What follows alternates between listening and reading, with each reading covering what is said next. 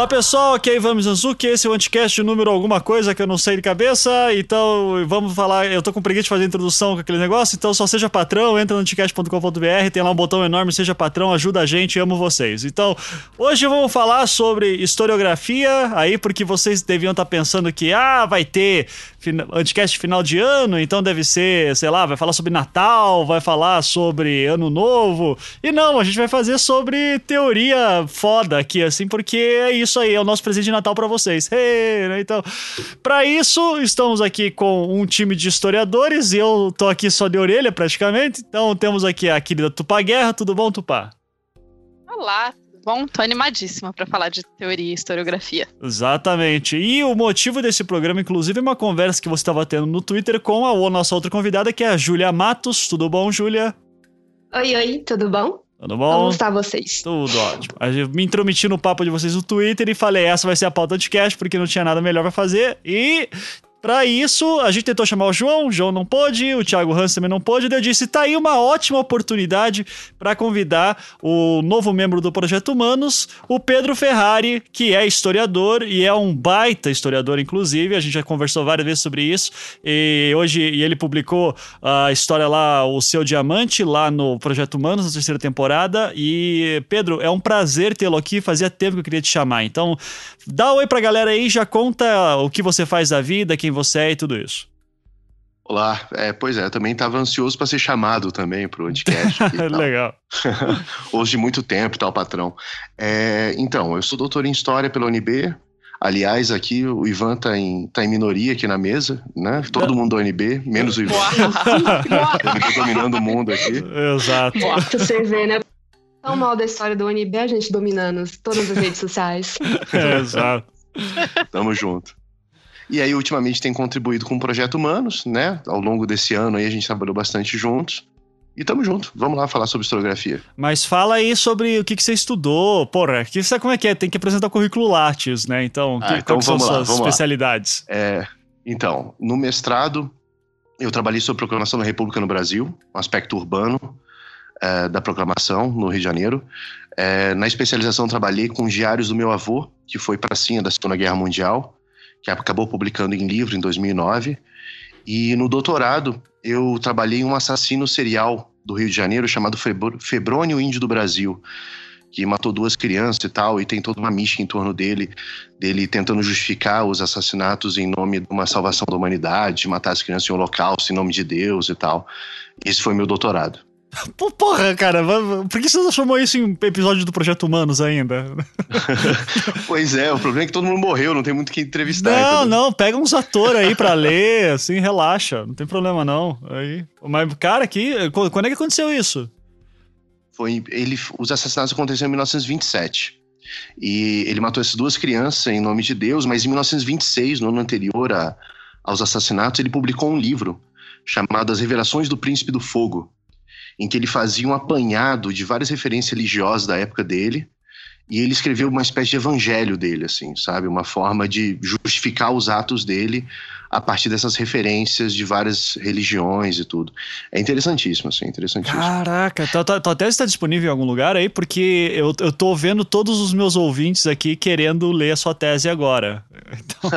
tá, tá no acervo, no acervo virtual da, da, da biblioteca do UNB. Depois te passo o link, tem o um PDF completo lá. Por favor, vai ter bastante gente aí interessada, sem dúvida. Daí eu vou botar o link na postagem se eu lembrar, mas eu espero que sim.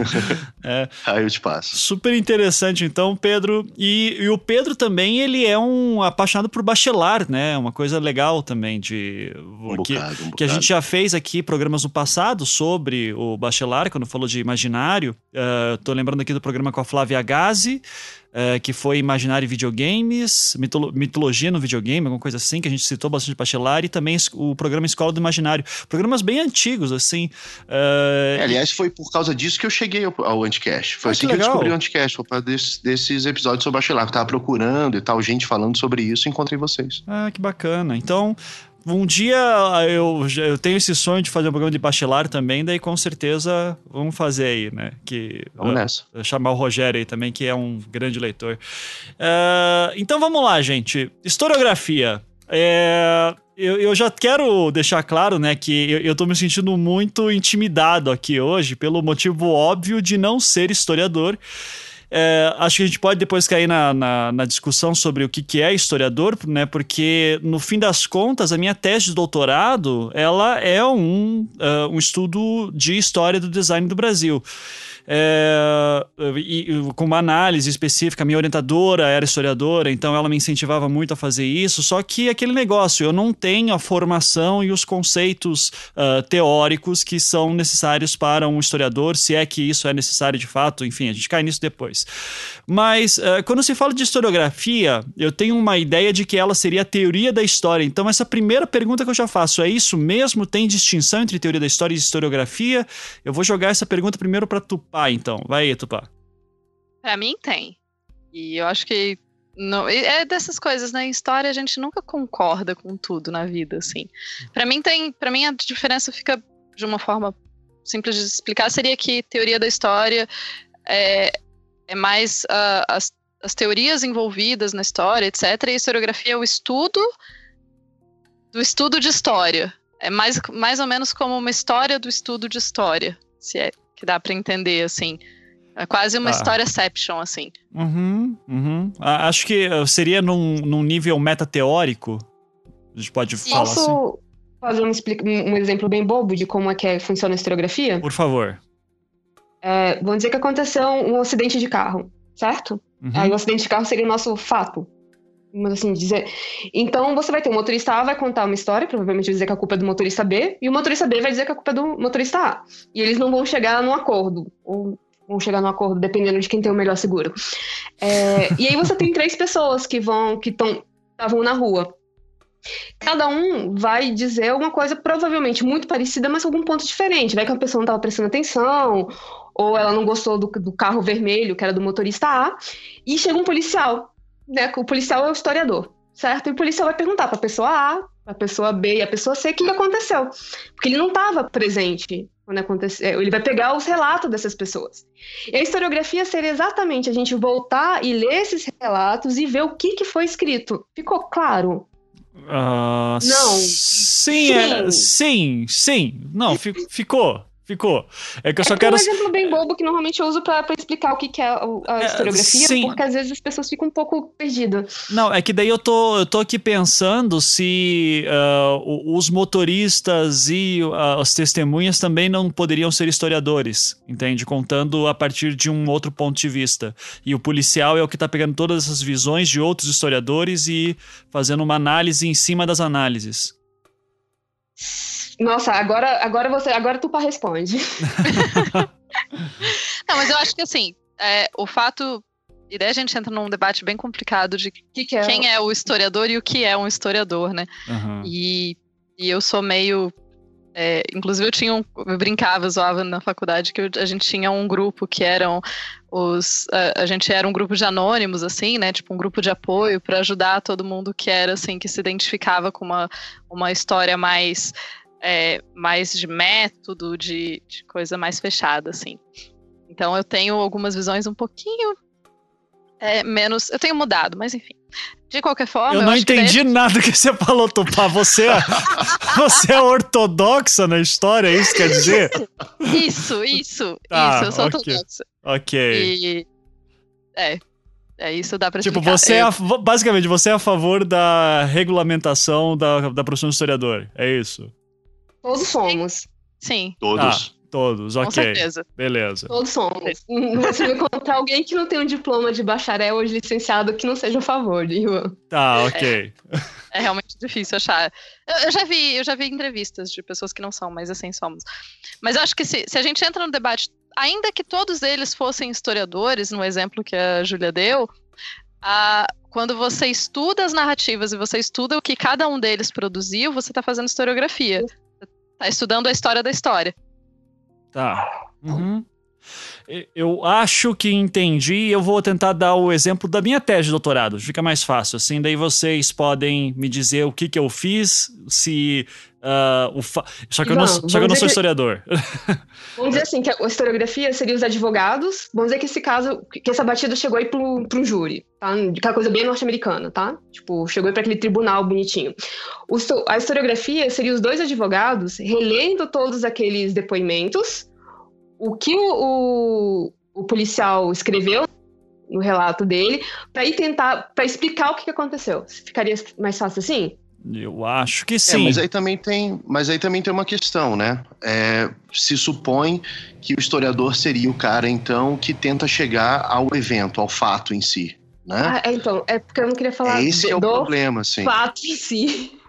É, porque teve um acidente de carro e aí você, o historiador é o cara que de fora, dentro de uma neutralidade, vai tentar chegar a entender o que foi o acidente de carro, entende? Então vamos eu, eu, falar que eu vejo um problema por aí. Uhum. Hã? Eu acho que é bom então a gente falar que não existe neutralidade. Uhum, é. tá. Isso, isso é meio, uh, meio como, uh, óbvio aqui no Anticast, principalmente, né? Então, mas. E além, disso, é... e além disso, ainda, é, no, o, o intuito não, não seria chegar ao evento, mas talvez, e aí, Tupá, eu sou menos ortodoxo nesse sentido, seria não chegar ao evento, mas tentar entender como é que discursos diferentes se constroem, são construídos sobre esse evento. É você analisar o relato de um motorista, o relato do outro motorista, o relato do guarda, o que seja, e ver como é que esses vários discursos constroem versões diferentes sobre o mesmo evento. Sendo que o evento em si, ele é complicado da gente conseguir chegar a ele. Uhum. Não. Sim. É, com, certeza, assim, como, ainda mais como historiadora de, trabalhando com antiguidade, tem uma coisa que, o, que me escapa é o evento. E trabalhando com demonologia, uhum. enfim, eu não, não tenho como acessar. Eu, eu acabo entrando, e eu não vou dizer que, que eu faço isso mesmo, mas eu acabo entrando um pouco em história das mentalidades, um pouco misturado de tudo, assim. Mas, é, quando eu digo que eu sou mais ortodoxa, é porque realmente eu sempre. Eu, a gente falava que era uma, um grupo de positivistas anônimos, assim, que a gente se reunia pra. pra, tipo, e eu acho que os positivistas são os injustiçados nessa vida. Mas isso é outro fato. Agora, a única coisa que eu ia complementar é que eu acho muito, muito, muito importante a gente frisar, por mais que a gente esteja no Anticast, eu acho importantíssimo a gente frisar que não existe imparcialidade. Tipo, não existe imparcialidade quando quando não existe. Tipo, não existe, não tem nenhum momento que você está sendo imparcial, porque você está sempre colocando as suas experiências, as suas vivências e a sua forma de ver as coisas dentro do que você estuda, seja o que você estude. E isso vai para as pessoas exatas pra caramba. Tipo, se vocês. Não existe imparcialidade nem nas exatas, mas isso é bem difícil das pessoas entenderem. Nossa senhora, agora. nem me fala. Comprou uma briga agora. É que eu brigo essa briga quase todo dia, eu não consigo não comprar ela. Não, não, mas eu, eu tô do teu lado, pá, relaxa. Eu só. É, eu, não é à toa que eu, eu li o. Ai, qual que é o nome do cara do Jamais Fomos Modernos? O Pierre Bourdieu, não, Bourdieu não, o, eu não me lembro, Jamais Fomos Modernos, já, já, já me vem o nome, mas que ele tem um outro livro que é o Vídeo de Laboratório, que ele fala justamente como, ah, mesmo na, nas ciências mais duras, existe ali princípios de subjetividade que são fundamentais para o andamento da pesquisa, então... É, mas enfim, isso daí é, já é uma outra conversa, né? É, eu queria puxar, por exemplo, porque eu vou, eu vou dar um exemplo do que, que eu fiz na minha tese de doutorado, daí vocês podem também falar de método de vocês, assim, mas é que, é, como eu falei, o, a, a, minha tese de doutorado ela foi muito influenciada pela minha orientadora, né? Por ser historiadora, ela me ajudava muito nisso. O que, que eu fiz? Eu, eu queria estudar, o meu objeto era bem focado, eu queria estudar como que era a noção uh, as noções de design, uh, da relação entre design e modernidade e desenvolvimento industrial no Brasil, através da fala de um designer brasileiro, que é o Alexandre Volner como que foi, qual que foi o meu material para estudo?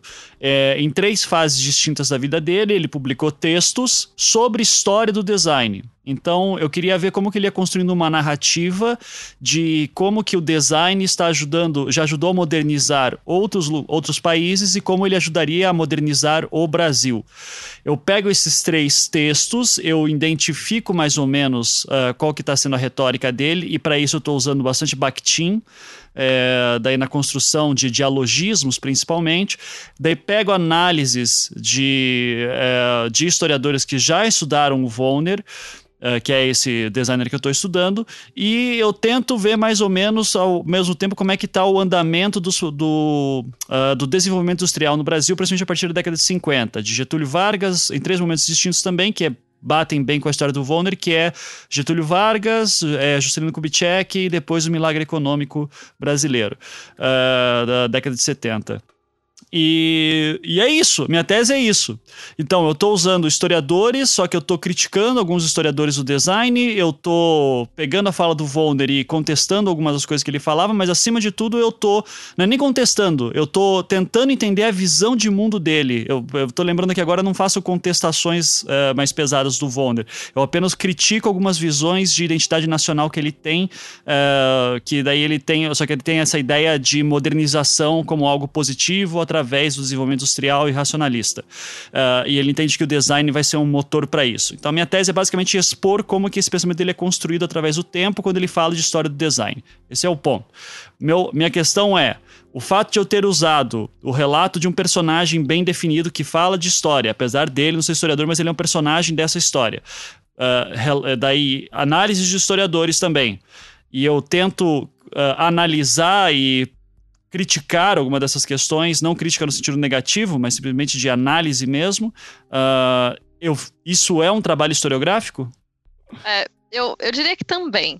E isso vai bem no que eu estava conversando com a Juliana no Twitter, quando você veio falar com a gente. É, Para mim, todo trabalho de história deveria ter um trabalho de historiografia junto. É, não quer dizer que historiografia seja uma coisa menor ou que não, é, que não seja importante por si. Mas eu acho que no seu caso você está fazendo um trabalho. Você tem historiografia, mas não é só historiografia o que você está fazendo. Uhum. É, quando você analisa o que já foi feito, quando você faz essa revisão de, de que, que já foi feito e tal, você está fazendo historiografia, mas o seu, eu, pelo que eu entendi, o seu enfoque não foi bem historiográfico. Uhum. O que, que você acha, Pedro? Não, eu tenho a impressão que foi sim. Eu, eu fico muito com a, com a abordagem do Paul Ricoeur, assim, não sei se o Ivan conhece. Sim. Que é um, é um teórico da, né, ele é da filosofia e tudo, mas fala bastante sobre teoria da história e tudo. E ele aponta que no, no trabalho de história, né, da historiografia em si, você tem três, teria três fases.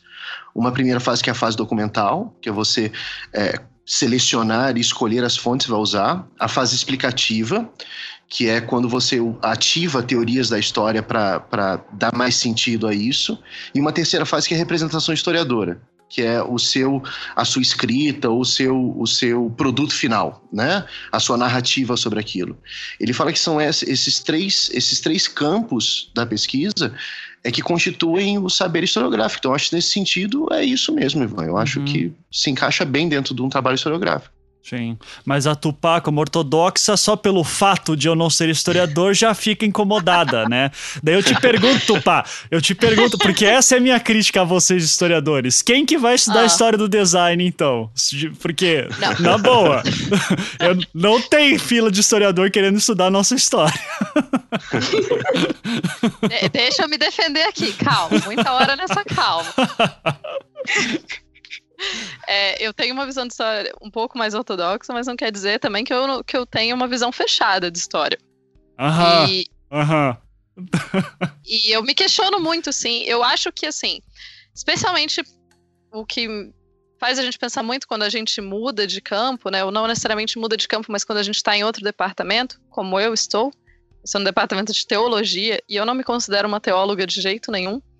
É, embora eu faça um trabalho que é um misto de história e teologia e fique no limbo, eu não acho que meu trabalho é um trabalho de teologia, eu considero meu trabalho de história porque eu vejo a minha formação como uma formação de historiadora. Eu me sinto muito mais historiadora do que teóloga. Eu não tenho as, uh, as ferramentas de um teólogo para usar. E mas eu também não acho que as coisas sejam tão preto no branco assim. Eu acho que o seu, o seu trabalho é de história, o meu, o, quando eu falo que não é completamente historiografia, é só porque eu acho que você abordou outros temas e não era o seu objetivo com o trabalho. Uhum. Mas não, não quer dizer que ele não seja um trabalho de história, entende? Sim.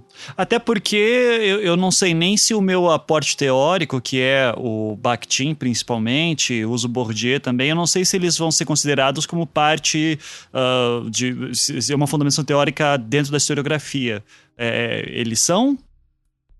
Não, tem muito, tem muito trabalho muito bacana da década de 70 para cá que se valeu muito deles, assim. Uhum. Só pegando Bakhtin, você tem, por exemplo, Ginsburg, que é um historiador italiano, que fez miséria partindo do Bakhtin, assim. Ah, é? então são referências importantes, sim, da microhistória italiana, que é uma corrente que tomou um fôlego na década de 70 e tal, que, que se vale muito das ideias. Uhum. É, nossa, microhistória também, Tupá? Ah, nossa, S2, microhistória, assim, é tipo, eu sou perdidamente apaixonado. O Ginsburg foi fundamental para eu poder justificar o meu mestrado no departamento de história porque eu tô sempre no limbo da história, mas. a microhistória é um barato. E é legal que ela é bem plural internamente também. Você tem várias abordagens diferentes. Que é uma, uhum. uma, uma, uma onda meio italiana, sabe? Começa na década de 70, e que no momento em que estava tentando fazer aquelas mega histórias de longa, média duração, sabe? Pensar o século tal esses historiadores italianos vão se voltar para o sujeito e pensar como é que os sujeitos eles dão sentido ao seu mundo e tal. E aí tem várias abordagens diferentes dentro disso, mas tem trabalhos interessantíssimos, assim, que se valem muito do Bakhtin. Ah, legal. Mas o, o quando vocês falam microhistória, é, ela é a mesma coisa que a nova história? Ou a microhistória faz parte da nova história? Ou não tem nada a ver uma coisa com a outra? Não, não são exatamente a mesma coisa, não. Mas elas têm relação. Será que a gente faz, então, um, um, uma história da historiografia? Tipo, é, não, olha, seria legal, seria legal. Manda ver. Vamos, vamos lá para as escolas todas? Vamos, vamos. Vamos pegar lá o. Qual, qual que é? O Faraco que faz isso? Não, o Faraco não faz o. Ai, não, não vou lembrar agora também. Tô, tô, tô horrível de nome hoje, mas manda ver. Pronto, voltei. Desculpa. Tudo bem. Bem-vinda de volta. Bem-vinda de volta. É, como diz um, um amigo meu, é, que eles falam sempre quando ele vai falar de história com outras pessoas, ele pergunta para as pessoas, ele faz a pergunta: "Você acha que faria sucesso uma revista chamado Os Anais da História?"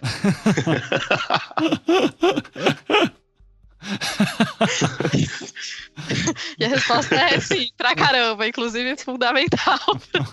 Eu gostaria de dizer que eu ainda não tenho maturidade suficiente para os anais da história e começar a rir. Desculpa. Ai. Acho que é por isso que a gente acaba usando o termo em francês quando a gente fala, né? Pra todo mundo ficar assim, coloca uma barreira linguística um pouco, parece um pouco mais sério. Mas. ah, mas é, o Flamarion gente... Cardoso. Eu, eu, confundi ele com o Faraco porque tinha um F, mas o Flamarion que tem um livro lá de métodos que eu tenho aqui. Então, enfim, fala aí. Mas uh, será que a gente volta, vamos voltar mais no século XIX ou já vamos partir para o século XX? Não, é, pode falar dos anais da história. Né? Você, você quer, é que os anais é depois. pulsa o século XIX ali, ó. Então vai lá. Ah, ah, se, não, se, não, falar de positivismo, a Tupá não vai, não vai deixar a gente quieto mesmo? Vai, fala, certo. a gente vai você. Manda ver. Não, é porque assim, é, eu acho que quando as pessoas falam de positivismo, e pelo que eu já li, especialmente lendo Michelet e lendo e eu, o, meu, o, meu, francês, eu tô, eu tô assassinando o francês, eu peço desculpas a qualquer pessoa que saiba falar francês. Eu não sei. É, mas eu acho que assim, as pessoas têm uma visão que foi especialmente fundamentada na crítica que os análises fizeram aos, aos positivistas e ao que veio antes, como uma, uma, uma, um estudo de história muito, muito duro, só centrado nas, na história das grandes figuras, das grandes coisas. E não é verdade. Quando você vai ler realmente o trabalho deles, você vê que na, eles já estão falando lá em 1800 e pouco já estão falando de, que, de considerar documento não só como documento oficial, de, da importância de, de, de, colocar mais nuances na história, de não falar só da pessoa, do, do grande homem, do grande evento, mas olhar para as outras pessoas que fazem parte. Então, acho que por isso que eu fico muito assim, que eu fico falo que os pobres positivistas são, são muito mal vistos quando eles não foram esses monstros todos e eles entendiam a história assim como uma coisa muito mais complexa do que simplesmente a, a grande história do, das grandes figuras. Só que eu acho que a forma como a gente aprende história na escola e a forma como a gente é, entende história, a gente no sentido de população em geral, e não a gente, eu, eu e vocês, mas a gente costuma aprender, tipo, ah, aconteceu tal revolução, daí tal pessoa era presidente, daí a gente não vê a história vira uma coisa muito é, opaca, muito sem conexão com a vida. E eu acho que as pessoas perdem muito essa ideia de que a história é humana e que ela é feita por humanos, né? E, enfim, uhum. todas as loucuras que isso envolve. Certo. Então, você ainda é... não explicou os positivistas, então. Você só tá aí se enrolando, se defendendo. Isso é tudo medo. Isso é medo do que vai acontecer daqui a pouco. Mas pode falar. O que vai acontecer daqui a pouco? que absurdo. Não, então. Mas o positivismo, então, ele é baseado lá na ideia do, do Augusto Comte, que fala que, é, que ele tinha essa ideia de colocar uma ordem nas coisas e, e, entender essa evolução social. Então, você tem um positivismo social, que é uma ideia que advém da ideia dessa ordem da, da vida, e você quer colocar é, tudo numa evolução social. E é uma ideia que a gente ainda ainda existe muito, assim, ainda eu ouço muita gente falando, ah, porque a, sei lá, nós estamos obviamente evoluindo para um futuro lindo e brilhante, o que eu duvido. É, mas então você tem o positivismo como essa visão mais é, de um tempo que segue uma linha mestra da história. Essa história que você vai aprender, então você, vamos entender o passado para, para entender o passado para compreender o presente e melhorar o futuro. Eu acho que era isso. Eu sempre confundo como que são essas essas três coisinhas que a gente costuma aprender quando é mais novo. Uhum. Mas então o positivismo ele tinha essa, essa visão mais é, ordenada e mais é, sequencial da história. E daí vão aparecer uns caras muito legais, já no começo do século XX, na França. É, na verdade, não é na França, é em Estrasburgo. É, o Marc Bloch e o Lucien Febvre. E eles é, vão trazer uma forma diferente de ver a história. Vão mudar um pouquinho essa ideia do positivismo. Vocês querem acrescentar alguma coisa no positivismo? Vocês querem falar mal do positivismo? Não. Ó, oh, Júlia. É, é uma ideia de progresso, né? Uhum. É, porque o positivismo se baseia numa ideia de progresso, né? Tem, tem um historiador da década de 70, agora bem mais recente, chamado Jorn Riesen, que ele fala que a gente cria uma espécie de consciência histórica, né? Todo mundo tem isso. Que é uma forma de você entender o tempo, de você criar uma temporalidade sua. A ideia do positivismo, a ideia de temporalidade do positivismo, é uma ideia de progresso contínuo, né? Da história uma algo que vai se resolvendo e que vai se resolver a partir dessa evolução da história humana, assim. É, e isso durante muito tempo marcou muito a consciência histórica das pessoas, né? E é assim que elas agiam no presente delas, uhum. imaginando essa construção como algo sucessivo, algo, algo a ser ordenado, né? Daí a ideia da nossa bandeira do ordem e progresso, de você ordenar a história de forma a realizar esse progresso, né? Uhum. Mas isso me parece bem mais, até mais hegeliano do que kantiano. Uh, tem bastante Hegel aí nessa, nessa ideia? Tem. Tá, Se você quiser, tem. Ótimo, ótimo obrigado. eu, eu queria uma consideração, assim, sabe? Não, Não é porque, é veja, porque... tem aquele autor que de fato pensa na dialética hegeliana e tal, mas não, porque só falaram... Tem gente que vai levar em consideração não, a dialética Não, tranquilo, não quer falar. Vai ter, vai ter autor que vai ignorar ele completamente, entendeu? Não, tranquilo. Então, esse tô, é o grande tô, problema tô, tô quieto aqui. Se você quiser, tem. Se você não quiser, não tem. Não, tudo bem, assim, só queria. Não, só, só tinha. É, eu, porra, eu, me, eu me senti tão inteligente fazendo essa pergunta, sabe? Disse, porra, puxei um Hegel aqui agora para contrapor com Conte, enfim. E daí eu recebo um tem da Tupá e diz que pode. Daí tá, então qualquer um pode ser historiador também, tá, Tupá? Não me enche o saco. Bem, é como a nossa profissão não é regulamentada, realmente, qualquer um pode ser historiador. Olha aí.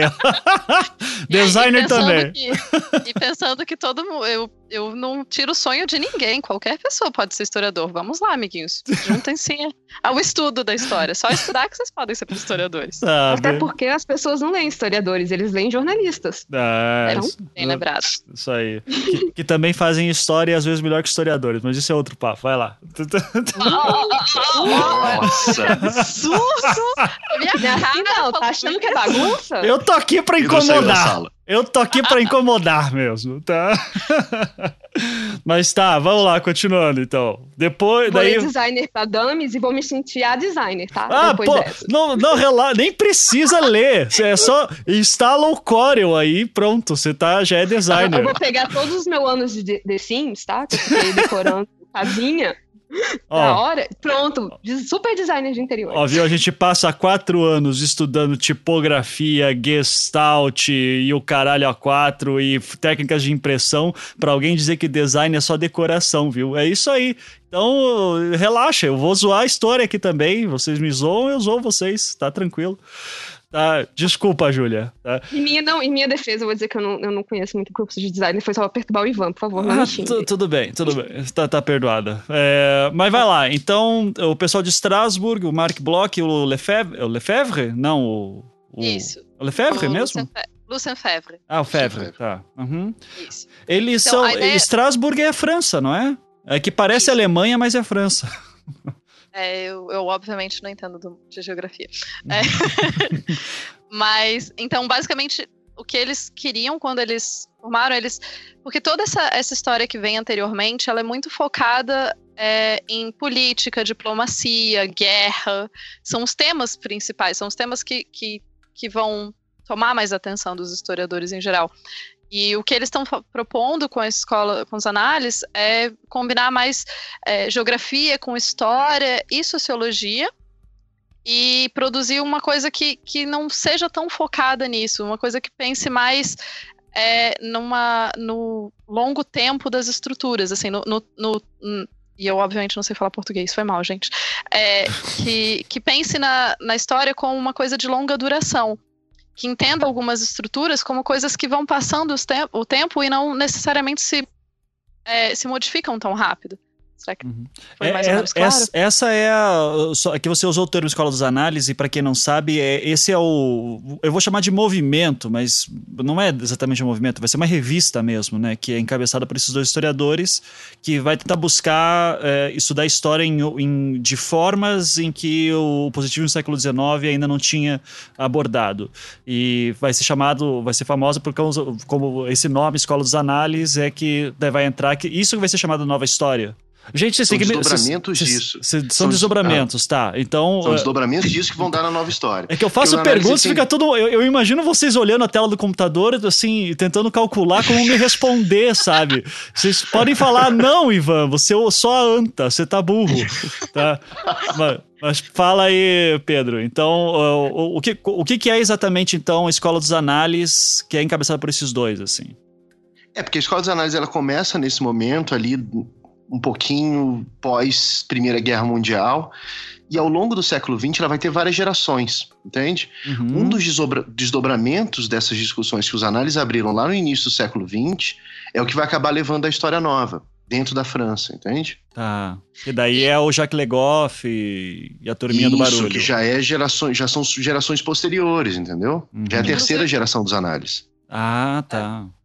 Inclusive porque a gente tem um problema relativamente sério no começo da escola 19, eles começam em 29 e você tem a Segunda Guerra Mundial.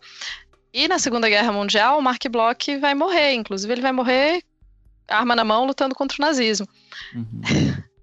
ele decide pegar em armas, ele decide efetivamente lutar e ele morre durante a guerra. Então, isso Claro que o Mark Bloch é muito queridinho, assim, na história. Eu acho que é difícil encontrar alguém que não goste do Mark Bloch.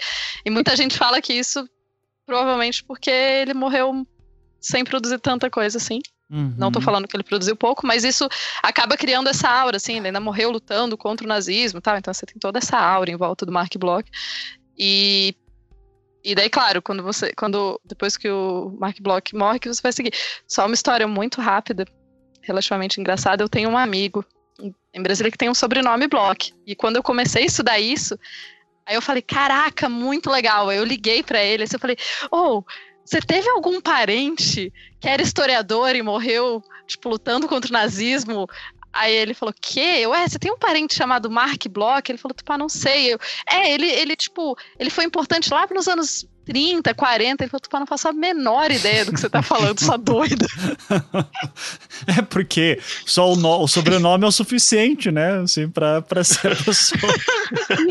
isso é historiografia. É, isso aí. Pronto. Pronto, excelente.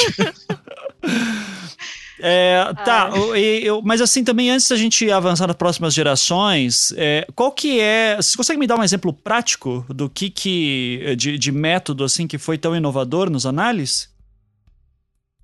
É, tu, ah. Tupá, vai, vai. Ou Júlia, ou Pedro, ah, quem quiser.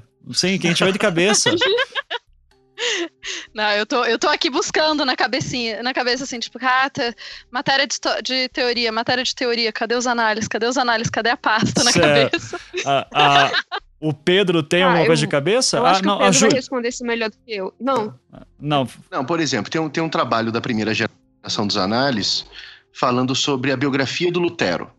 Uhum. E aí, ao invés de colocar o Lutero como o, o, fundador da coisa, o sujeito, né, o herói que foi lá e rompeu com a tradição, eles vão tentar apontar como é que o contexto do Lutero possibilitou o que ele pensar o que ele pensou, entende? É essa o início da mudança da coisa. Está pensando a coisa contextualmente, assim. Hum, tá, mas os positivistas já mim... não faziam isso? De estudar contexto? Sim, mas eles não davam tanto esse enfoque, é, tanto na longa duração, como eles davam um enfoque, e para mim isso é muito fundamental dos análises, é esse, a ideia de você sair do enfoque tanto de guerra, diplomacia, política e pensar em outras estruturas que fazem parte e são tão importantes quanto na história. Uhum. Entende? Então, tipo, tem a ver com, com a ideia de você pensar mais é, em ciências sociais, tem a ver em pensar mais com geografia, tem a ver em pensar mais com cultura material. É, em posteriormente você vai ter mais a ver com psicologia e, enfim, você vai misturar mais essas áreas. Enquanto na, na, no período anterior você tem muito mais essa ideia de você é, de pensar na política, na guerra, como que a guerra aconteceu, quais os movimentos políticos, enquanto os análises vão voltar para outras estruturas da sociedade que são tão importantes quanto. Eu vou. Eu acho que. É, pode falar. Júlia. Manda ver. Eu acho que dá para quebrar assim os dois grandes pontos. Vai ser basicamente uh, novos focos para a história. A gente vai parar de estudar é, grandes nomes, grandes eventos, que é aquela história uhum. nacionalista do século XIX, né, que o pessoal chama história nacional. Então a gente vai começar a prestar atenção nas pequenas coisas. Então você vai ter, começa a ter projeto, é, trabalho sobre o, oceano, o Oceano Atlântico, sobre o comércio, que eram coisas que não eram estudadas antes. Uhum. Sabe? Se estudava né, um comerciante, como o comércio é importante, mas você começa a prestar atenção em outras formas. E além disso, é o casamento da história com outras matérias. Então você vai ter muito da antropologia, que, que o pessoal dos análises vai beber, vai beber bastante, vai ter a própria escola marxista, que vai ser muito utilizada, né? Então, tipo, você para de, de ver as coisas, vai começar a estudar tudo a respeito da luta de classes. Então tem uma série de coisas que, que essas gerações dos análises vão começar a trazer para a gente. E a, a, grande quebra é exatamente, né? São os novos, as novas fontes. É, eu acho que essa questão de, de, fontes que vão ser estudadas, de você dar. E daí a gente cai num outro problema da história, ou enfim, um problema que historiadores se preocupam, é que o que é um documento, né? O que, que é uma coisa válida para você usar como fonte para a história? O que, que você vai usar como documento? O que, que você vai considerar uma fonte válida? É, e isso, claro, você tem muito debate, mas você obviamente não vai. A maior parte dos historiadores não vai considerar, tipo, ah, só documentos oficiais do governo como fonte. E isso uhum. era uma uhum. prática um pouco mais, bem mais comum no século XIX. Você vai ampliar essa base de dados, essa base de, de onde ler e onde pesquisar com os análises. Eles vão começar isso. Por isso que acaba. Por todas essas pequenas coisas que é uma, é uma, é uma escola tão revolucionária, assim, por isso que traz tanta, tanta mudança para o mundo da história, da história. É, eu já tinha ouvido, uh, só que eu tinha ouvido isso relacionado com a com uma nova história, que daí, por isso que é a minha confusão entre análise e nova história, uh, que o que os análises teriam feito era, por exemplo, ao invés de estudar a Revolução Francesa, vai, para pegar um evento famoso, é, pelo, pela questão da diplomacia e documentos oficiais do governo e os grandes nomes por trás da Revolução, é, de repente encontra-se as cartas de um rebelde que tinha lutado e não era um cara importante, só que a narrativa pessoal dele era, um cidadão, era um cidadão comum e a visão dele é interessante para montar uma outra visão sobre a Revolução Francesa, que passa, digamos que por baixo desses grandes nomes, mas que ajuda a complementar em uma outra dimensão a grandiosidade desse evento. É, análise dá para dizer que é isso? Eu poderia estudar, o pessoal já, já propõe estudar, por exemplo, cartas de cidadãos comuns nesse período? Sim, sim. Inclusive porque se quebra a ideia de um documento ser falso ou ser verdadeiro. A ah, ideia legal. é o seguinte: um, do, um documento de uma certa época, ele foi produzido naquela época. Uhum. E é, um negócio que, inclusive, o Legoff vai falar. O documento não é uma forma de você chegar a um evento que é externo ao documento. O documento, ele é o evento. O documento é o que tem que ser estudado. Se aquele documento foi feito naquele, naquele momento histórico, tem algo daquele momento histórico que tornou mesmo aquela mentira que seja possível. Uhum. Entende? Então não tem mais tanto essa, essa ideia de separar o joio do, do trigo no sentido de documento falso, documento verdadeiro, que era muito forte antes. Mas as análises vão tentar englobar também essa, essa discordância entre fontes. Uhum. Perceber que, que, as fontes não são neutras. Uhum.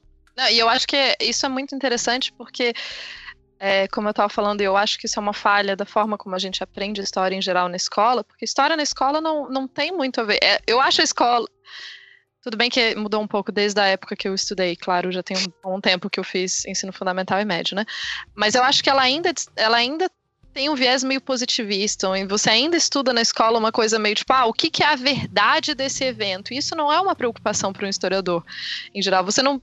É, o fato, tipo, muita gente pergunta, ah, mas esse documento é verdadeiro ou falso? Não, não, não, não é importante. Foi exatamente o que o Pedro acabou de falar. Isso, isso não é o que importa sobre o documento. É um documento produzido no período. Ele tem. É, todo documento tem é, coisas para, se, para, para acrescentar naquela para aquilo. Uhum. E eu achei aqui, eu achei muito legal, eu achei uma, é, uma descrição do George Duby, que é um, um historiador da Escola dos Análises, falando o que, que que, que ele entende como a escola dos análises. E é uma, uma frase só, eu, eu vou traduzir rapidinho. Posso? Uhum. Então, basicamente, ele fala que é, eles relegavam o sensacional para as linhas laterais e relutantemente eles davam prestavam mais atenção a, a o que ao simples a, parte simples dos eventos mas e mas ao mesmo tempo o que é importante é para é você é... Ai, foi mal, gente. Traduzir na hora é difícil. Mas é você pensar é, no, no contrário disso também e, e pensar na solução de um problema. E negligenciar os problemas da superfície e observar a longa e a média duração da economia, da sociedade, da civilização. E eu acho que isso é uma marca também importante da gente pensar que os analistas fazem, que é essa coisa de você pensar, é, ah, tá, teve uma revolução, outra revolução, outra revolução, mas que que é, qual é a base disso tudo? Qual que são os, as coisas que estão é, recorrentes? O que, que é a longa duração disso? E esse conceito de longa duração eu acho muito interessante, porque ele fala muito como é, tem práticas e tem costumes que a gente tem, que você vai observar muito posteriores à Idade Média, que são costumes que você consideraria medievais. Uhum. E claro, a gente cai daí numa na problemática. História das mentalidades, né? Ah, é, é. Uhum. a cara de felicidade do Tupá.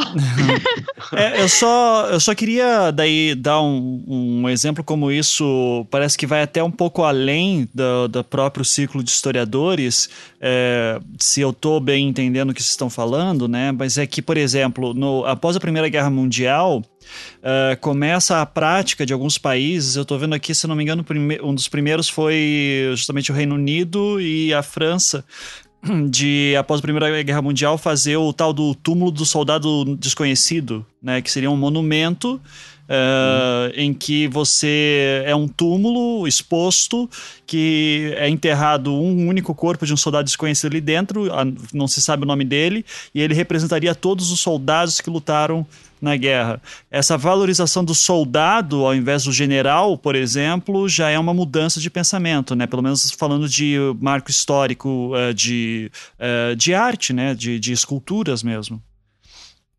É, é, é por aí. E aí o, o, a loucura disso é que assim, se começa a tomar como certo que essa fonte do soldado, como exemplo que você deu, né? Do diário do soldado e tal, essa fonte é válida, legal, isso se toma como, como certo ao longo do século XX. Uhum. A questão é o que, a gente faz com essa fonte?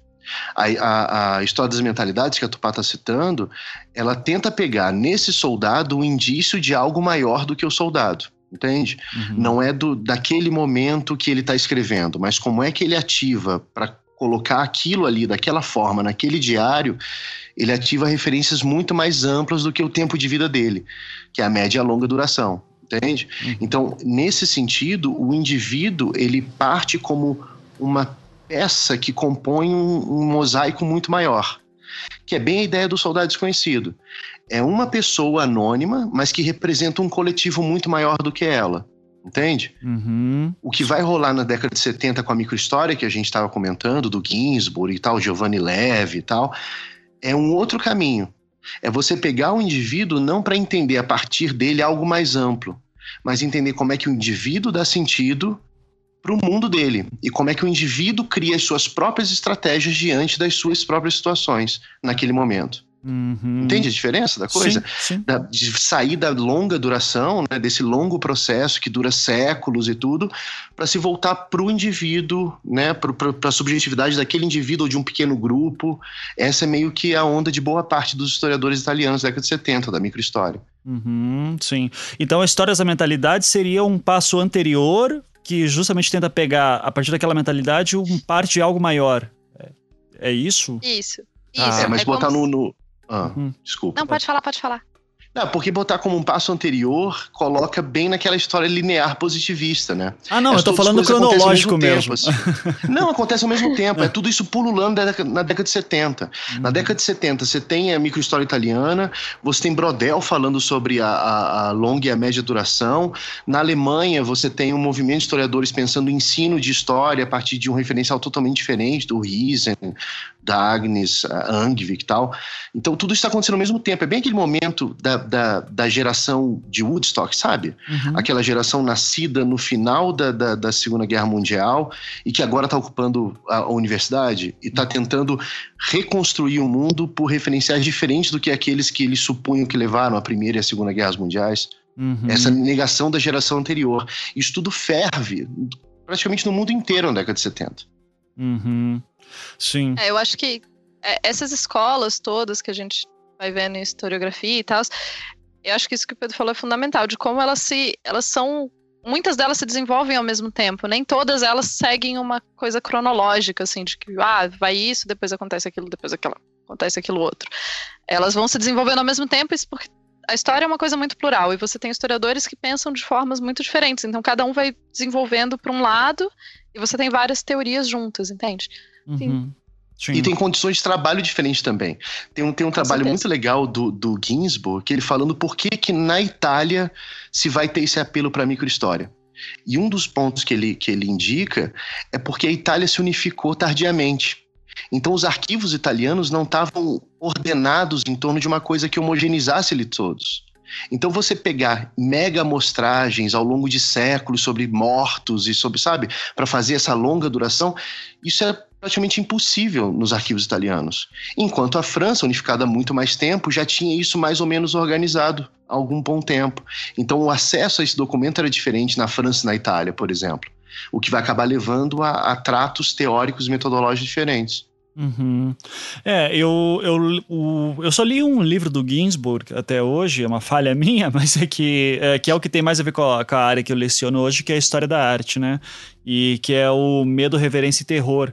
Uh, que ele faz uma análise, inclusive, bem legal do Jacques-Louis David, né, o, o quadro A Morte de Marat, é, e que daí e é interessante justamente porque eu, eu, gosto muito desse método e eu uso basicamente o que o Ginsburg explica no seu texto, na sua análise do quadro, é, para através do quadro contar a história da Revolução Francesa é, pros, é, na sala de aula, né?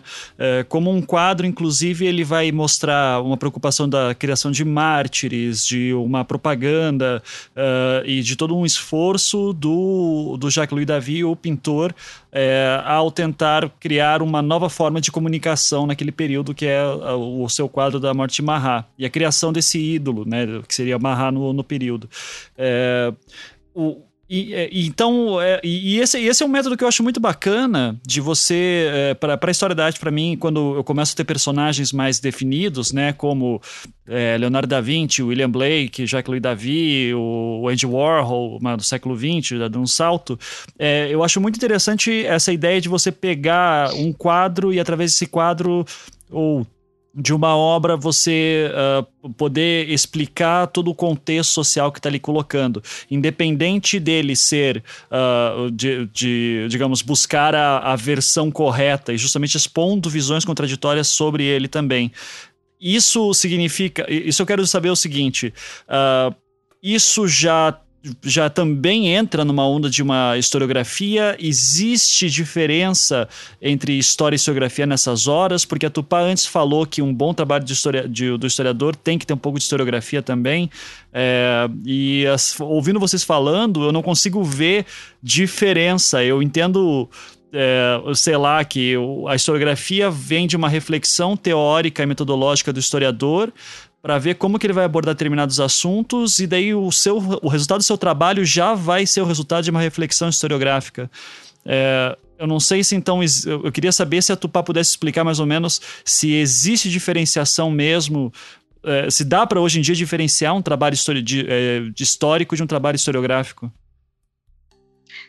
Eita, complicado. Mas, mas assim, é porque para mim realmente, na minha cabeça, e pode ser que eu vá mudar de opinião daqui a pouco, etc, etc. Mas na minha cabeça, você faz historiografia num, quando você tem um trabalho que você quer avalizar, analisar, por exemplo, um quadro e você quer entender como esse quadro, a partir desse quadro, enfim, tudo que você falou aí, é, a partir desse quadro entender aquele momento, tal. Pessoalmente, eu gosto muito de dois temas que são temas que é, são temas assim, além Estou tentando ordenar minha cabeça, foi mal. Além da, das escolas e das formas de se interpretar a história tal, tem temas e, e que também acabam ficando um pouco moda em cada período, assim. Então, temas como moda, comida, enfim, são temas muito mais recentes, não são temas que eram estudados e não eram considerados tão importantes.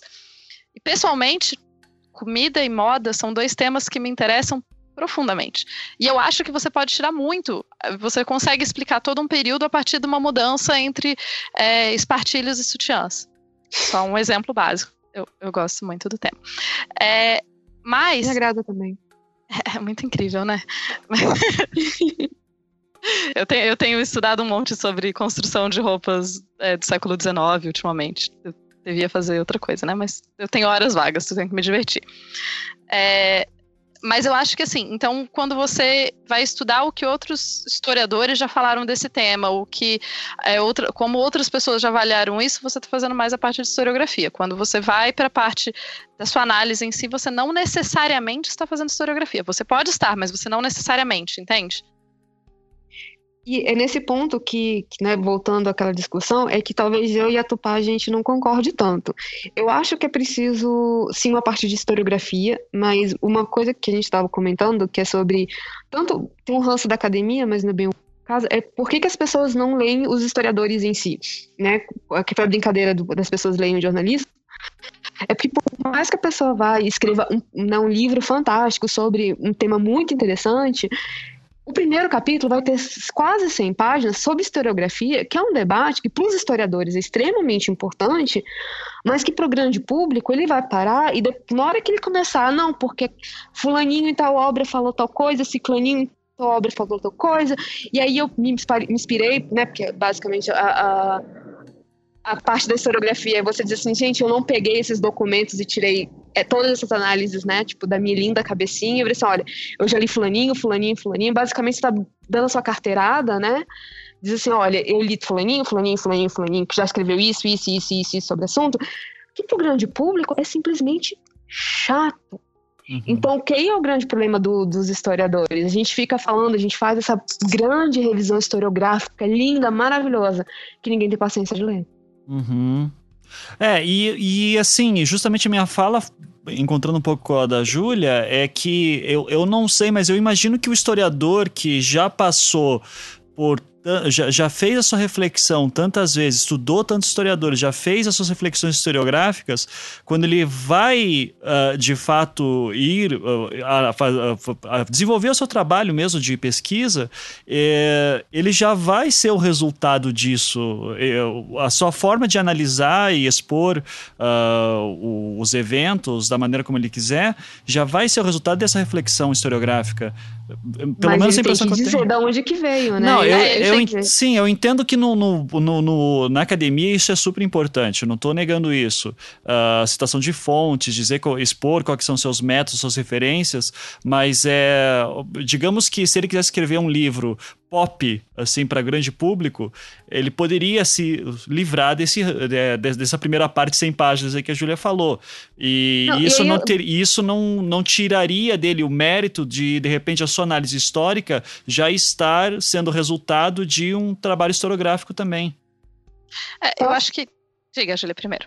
É, não, e de novo, volta. No, outra coisa que a gente estava discutindo é por que, que os americanos leem tantos historiadores.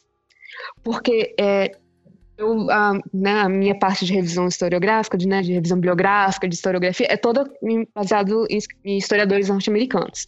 Eu vou um pouquinho no, no POCOC, alguma coisa, mas aí para entrar na parte de teoria, mas assim, de revisão das leis que eu estudo, são todos americanos. E eu acho que de todos eu peguei dois que fazem esse primeiro capítulo de explicar de onde que eu estou tirando, de fazer essa revisão historiográfica. O resto eles entram literalmente no tema, tipo, capítulo 1 é isso, beijo, tchau, não tô fazendo revisão, tô jogando. Eles nem usam nota de rodapé, eles usam nota de fim, para não deixar aquele texto quebrado. Então joga as notas lá para casa do chapéu, que deve estar tá tendo uma síncope agora. é... Então, o que torna para um leitor que está interessado só num tema muito mais fácil de você ler. Você lê o livro que eu, eu acho que é um, um que para mim um livro de história desses grandes historiadores que fez isso muito bem é o Guilherme Marechal, que você consegue ler ele como se fosse uma ficção. O uhum. resto é uma coisa quebrada, é uma coisa dolorida, é uma coisa que você vai em nota de rodapé e volta e tem citação. Assim, meu Deus, deu 10 páginas, você lê com 50. Esses americanos você lê como se fosse um documentário. Uhum. Sim. Pedro, quer é. queria comentar? É, na minha, na, minha, na minha postura sobre isso, eu não vejo tanta diferença assim entre o que entre o que está sendo colocado como historiografia e um trabalho de história. Eu acho que todo trabalho de história ele é um trabalho historiográfico. É, da, de algumas décadas para cá, se tem assumido que o historiador ele na hora dele escrever a história, na hora dele expor aquilo, produzir um produto final sobre aquilo, ele está fazendo uma narrativa própria dele. Ele está criando uma narrativa que lhe é própria. Então, qualquer, qualquer escrita de um, de um historiador se valendo desse ou daquele método, discutindo ou não uma bibliografia ou um arcabouço teórico, ele está fazendo historiografia, porque ele está ativando essas referências dele. Então, acho que a historiografia ele, ela pode ser usada, e aí é minha postura pessoal, o termo historiografia, ele pode ser usado como uma forma de apontar. Por exemplo, o sujeito escreveu sobre a eh, proclamação da República, o sujeito escreveu sobre isso, sobre aquilo, é historiografia, fazendo ou não revisão bibliográfica. Porque é uma forma de você diferenciar aquilo ali é, um, é uma escrita, é uma representação de um certo sujeito sobre um período histórico. Aquilo não é história. Eu acho que o termo historiografia, e aqui os termos, a língua é isso, né? O termo historiografia ele pode ser usado para deixar bem claro que aquilo não é o passado, o que a gente costuma chamar de história, entende? Aquilo é uma construção narrativa sobre um passado. Então, acho que, assim, fazendo ou não discussão historiográfica ou bibliográfica, levantando quem falou sobre isso, quem não falou, usando citação de rodapé, o que seja, aquilo é historiografia, porque aquilo é uma escrita sobre a história. Uhum. Sim. Entende? Eu acho que fiquei confuso. Não, não. Não deu pra entender. Não. Eu, eu, eu, tenho uma visão parecida com o Pedro, só que eu não tenho. Eu não, não, não, não tenho gabarito nenhum aqui para falar, então quem sou eu, né? Mas. E, não, você pode falar. Não, posso falar, só posso estar errado, né? É, né, Tupá? Eu não sei né? se a gente vai concordar, mas pode falar. obrigado, obrigado. Faz é... conta que o podcast é seu. Ah, obrigado. Ivan, Oi, pega fala aquela aí. dica que eu te falei no início. Se você quiser, pode tudo. Então. não, relaxa. Vai na fé, amigo. Não, eu. Só eu... se joga. Não, eu, eu já tive assim a minha fase de me incomodar de assim, falar, ah, mas você não é historiador. Hoje em dia eu digo, ah, foda-se, cara. Eu só vou fazer meu trabalho. então, é. Agora, é, a Tupá mencionou anteriormente de que é, mais tarde na historiografia vai ter inclusive influências da psicologia é, e eu fiquei curioso daí, Tupá, que qual, o que exatamente rola? O que, que, acontece exatamente? E quais são, e quais são os ramos psicológicos? Você sabe dizer que acabam influenciando? Tá, calma. É, só, só uma coisa antes para eu voltar um pouquinho no que vocês estavam falando. É, sobre notas de rodapé, acho fundamental, mas isso é todo um outro assunto. Eu realmente tive uma síncope, mas, mas é outras questões. É porque, assim, eu me divido entre eu efetivamente, de verdade, eu acredito que a história precisa sair do castelo, precisa se tornar mais acessível, precisa ser mais legal para as pessoas lerem. Eu realmente acredito nisso. Mas, ao mesmo tempo, eu não sei se eu gosto do pessoal dos Estados Unidos, e eu me nego a chamar eles de americanos, me desculpem, mas eu acho isso. Eu realmente me incomoda de um tanto chamar pessoas dos Estados Unidos de americanos, porque eu me sinto tão diminuída quando isso acontece. Mas enfim, isso é outra questão. Isso tem a ver com pós-colonialismo, isso tem a ver com outras formas Sabe, de história. Escreve um artigo sobre eles, que uma hora você vai acabar estudando estadunidense, americanos, você vai arranjar. ah, não, não, mas eu não Tanto estudo ele. sinônimo que vai todos entrar. Você vai chamar de americano, você vai chamar do que quiser. Tipo, se você puder escrever os meus amores fofinhos pra não ter que repetir palavra, vai funcionar. os Yankees, não, mas é pronto. Porque, é porque é. eu moro aqui, e daí, tipo, aqui toda hora eu ouço, tipo, ah uh, os americanos isso, os americanos aquilo, e eu sinto que, tipo, eu não faço parte da América. E para mim, eu faço parte da América. E isso tem a ver muito com uma negação que eu sinto no Brasil uma negação de fazer parte da própria América, isso, uma negação com, com essa latinidade. Daí, quando eu passei a morar na Europa, eu entendi que, tipo, caraca, a gente é muito mais próximo, mas muito mais próximo da América e, e de vários outros lugares e da África e tal, do que da Europa. Tipo, a gente é muito estranho em comparação com a Europa em vários sentidos, e a gente se sente muito europeu em em vários momentos isso. Sim. Enfim, várias Tupá, outras... eu só eu só vou fazer o contra-argumento para não encherem o saco nos comentários, tá? É, que eu você, caro ouvinte, que pensou, mas Tupá, americano pode ser referenciado a Estados Unidos da América e também a América Latina, assim como você ou o continente americano, assim como o mineiro pode ser alguém que trabalha numa mina ou que vem de Minas Gerais. As palavras não são exclusivas em certos ambientes. Eu só estou falando isso, a Tupá não precisa concordar, mas eu já estou colocando aqui o contraponto. Tupá, manda ver aí. Não, tudo bem, eu, eu, concordo em certo sentido, mas é porque é, isso tem a ver muito com a minha experiência aqui, tem a ver com uma colega que trabalha com pós-colonialismo, que trabalha com é, com identidades negras tem a ver com, uma, com umas reflexões que eu tenho feito ultimamente. Enfim, coisa de comunista. Coisa de comunista. Coisa de comunista, bagaralho. Assim. É, é. Não só de coisa de comunista, porque vamos falar sério, do que, que a gente tem falado até agora? A gente só falou de historiografia da Europa, a gente só falou de temas da Europa, a gente não tá. Tipo, a gente não faz ideia de história produzida em outros continentes, a gente não faz nem ideia direito de história produzida na América Latina. Uhum. É, acho que a gente tem três gerações de, de pessoas que formaram na, na história da UNB, né, em períodos diferentes. Algum de vocês Sim. chegou a ter Egito? Porque eu não vi para que lado para que, que acontece no Egito. Não, o Egito só tinha quando, quando o professor estava lá. Depois que ele morreu, não tem mais Egito. Essa é, a, é. é o que eu aprendi então, na história. É, tipo, você quer ver uma pessoa que acabou de se formar, pelo menos no curso de UNB chorar? Eu disse, oi, me explica crescente fértil. Uhum. O olhinho dele vem cheio d'água e ele vira assim, caralho, quando foi a última vez que eu vi isso? No primeiro ano, acabou. Depois nunca mais. Nunca mais. Uhum. Você passou pelos seus quatro anos de faculdade, quatro anos e meio, cinco, bem, né, cada um no seu tempo. É, e você não viu nada disso. História do Extremo Oriente, ela é ofertada uma vez a cada dois anos, três anos, depende do Eu fiz. Do uh. Depende do bom do Barbosa, né? Então, eu fiz. É porque tá oferecendo até com mais, mais frequência agora. Mas a gente não vê, a gente então, assim, a gente acaba ficando tão eurocêntrico porque os nossos professores ah, não, não sabem também. Então, é, literalmente, a gente está só perpetuando, sabe? Aquela coisa dos macaquinhos, né? Que você uma porrada e você vai dar porrada no outro porque você é, me deram porrada. Então a gente está falando dos europeus porque a gente aprendeu os europeus. E se a gente não sair da nossa zona de conforto, a gente não vai saber nada de historiografia de outro lugar. O problema é que aí, onde é que a gente racha os livros? Uhum. Ah, não, eu, eu, eu, totalmente concordo. É, meio, é uma autocrítica. Com certeza é uma autocrítica. Porque eu não entendo de historiografia de outros lugares. E eu só comecei a me questionar com ideias, ideias por exemplo. Ah, vamos falar de, tipo, tempo. Idade média, história antiga, história moderna. Isso só faz sentido na Europa, isso não faz o menor sentido na América. Isso não faz o menor sentido na África. Isso não... Por sinal, a Idade Média só faz sentido na França, no século XII, num pedaço pequeno. Nossa, falei. Falta um dia que a Tupá de pé pra acabar com esses medievais, medievalistas. Ai, cara. cadê o Felipe e o João aqui agora? Dois caras não, medievalistas. Cara, é assim, a Eu amo a história medieval, mas. Só tem medievalista naquele lugar. E a galera, tipo. Não é um problema. É, ok, tá, tudo bem. E, mas o que a Tupá falou é extremamente verdade. Você, a galera pega esse pedacinho da França e usa como se fosse a mesma coisa.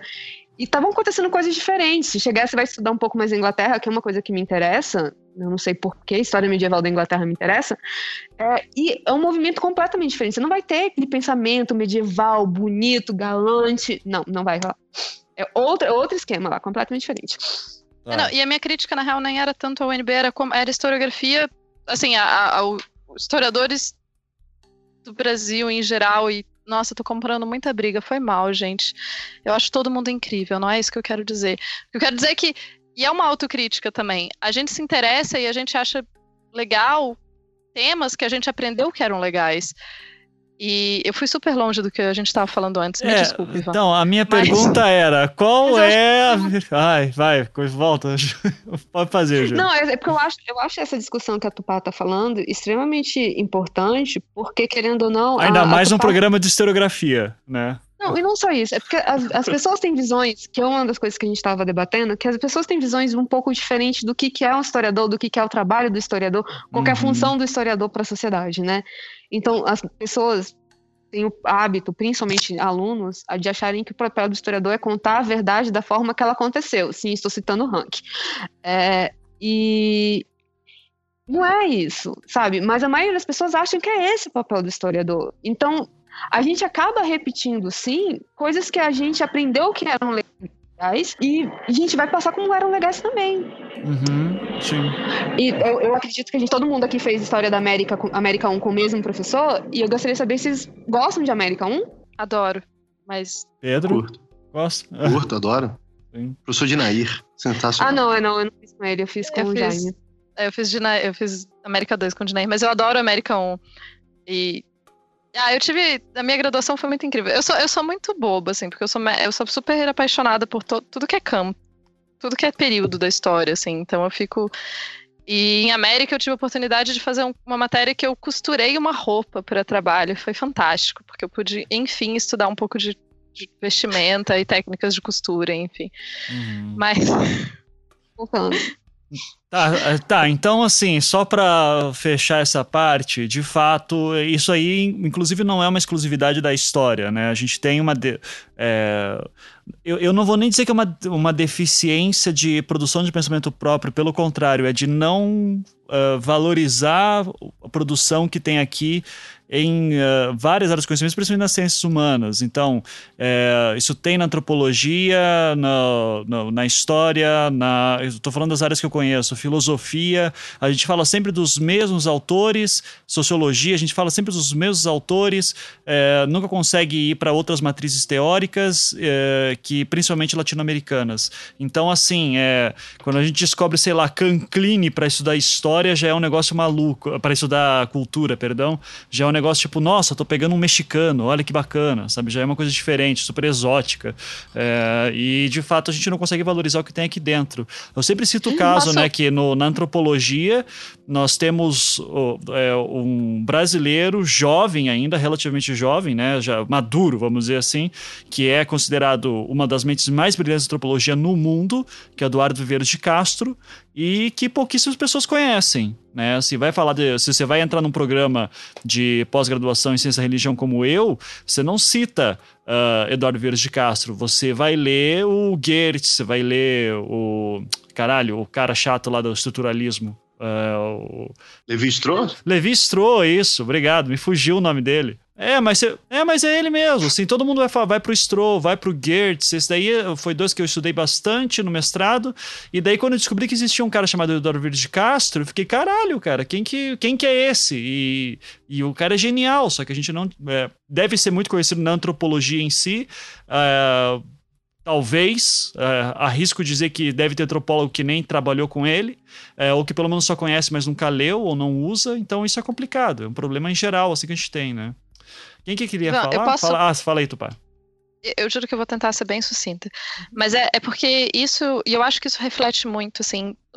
Eu tenho alguns coleguinhas aqui que são de ciências humanas. Eu não sou a única pessoa de ciências humanas fazendo doutorado nessa universidade. E uma narrativa que várias pessoas me contaram e a gente conversa sobre o assunto, é, e isso é uma crítica à academia aqui, e isso reflete um pouco na forma como a gente enxerga as coisas no Brasil também, é que, é, por exemplo, eu tenho uma colega que trabalha com educação e ela tá fazendo o trabalho dela, tal, e daí ela falou, ah, por que, que propôs um... Ela falou, ah, tem tal, sei lá, tal pesquisador do Brasil que fala isso. E daí ela ouviu de muita gente falar, não, mas isso é um caso particular, a gente precisa de uma coisa que seja mais geral. E, e daí ela falou, sim, mas essa coisa que você me diz que é geral é um caso particular inglês. Ele ele se, se aplica a, ao mundo daqui, ele não se aplica ao resto do mundo. Só que ainda existe muito forte, e isso não é só na educação, não é só nas ciências políticas, não é só, enfim, com outras pessoas que eu pude conversar. Quando você propõe colocar autores que não são da Europa ou dos Estados Unidos, as pessoas te olham e falam: não, mas a gente não quer uma, uma análise particular, a gente quer uma análise mais geral. Uhum. Então é muito difícil ainda com que autores que não sejam é, desse, desse eixo que eles consigam é, ser vistos pela academia não como uma curiosidade. Sim. Isso é uma pena, isso é triste. Até porque, isso eu vejo no meu campo, não estou dizendo que eu sou melhor ou mais incrível ou, ou nada do tipo, mas a minha vivência num outro tipo de país, num outro tipo de realidade, me faz enxergar algumas coisas de forma diferente na pesquisa. E quando eu comento, e daí as pessoas falam, eu falo, não, mas isso não é óbvio, vocês só começaram a perceber isso agora, eles, porque você precisa, e, e num campo onde você tem pouquíssimas pessoas, a grande maioria das pessoas é da Europa, você acaba tendo uma visão muito europeia para aquilo. E daí a gente cai de novo na ideia de que não existe imparcialidade, porque as suas experiências pessoais inter interferem na forma como você enxerga o seu objeto. Uhum. E eu, eu senti bastante isso, Tupá, quando depois de ter feito um mestrado inteiro estudando o processo de secularização é, e o pensamento moderno, enfim, é, e daí nos últimos, no último ano e meio, né, comecei a estudar bastante Oriente Médio, que já tinha abordado um pouco no mestrado também, mas daí, por causa do Projeto Humanos, eu entrei bastante nisso. E, e, daí, cara, você vê lá que, de fato, você vai, vai aplicar Max Weber lá para desencantamento de mundo lá no, no, sei lá, no, no Iraque. Porra, tá fugido, cara. Não, não, você vai ter que fazer, você vai ter que criar um, fazer uma interpretação muito particular do Weber, vai ter que distor, distor, vai ter que nem distorcer, mas vai ter que torcer muito o Weber para poder fazer uma análise ali dentro, assim. É, e justamente porque o Weber está partindo de realidades diferentes. Então, uh, quando você vai analisar outros, outros lugares com essas teorias, ela vai ter distorções. E isso é muito comum, né? Eu lembro muito do. Ai, eu não vou lembrar o nome do autor também, mas eu, que eu, e eu usei ele no doutorado, que vergonha. Mas é que ele ele, o esforço dele tinha sido de, na década de 70, fazer uma análise do, da da produção radiofônica brasileira, é, usando Bourdieu, mas deixando logo claro no início, ah, usando Bourdieu e Escola de Frankfurt, e ele dizendo logo no início, Bourdieu e Escola de Frankfurt não funcionam no Brasil, por causa disso, disso, disso, disso. O que eu vou me apropriar é isso, mas eu vou resolver esse problema assim. É, o que é interessantíssimo, assim, o Adorno, por exemplo, que ele vai usar, é, ele diz assim: ó, o Adorno está fazendo uma crítica à sociedade alemã do seu período. Não dá para você pegar essa categoria e encaixar aqui no Brasil, que tem um processo totalmente diferente da relação da sociedade com o rádio. E, e, e eu acho fascinante essa, é, é, essa tentativa de, de, de saber que a teoria ela vem já de um lugar que você tem que fazer certas adaptações é, no, no ambiente que está fazendo o seu objeto de estudo.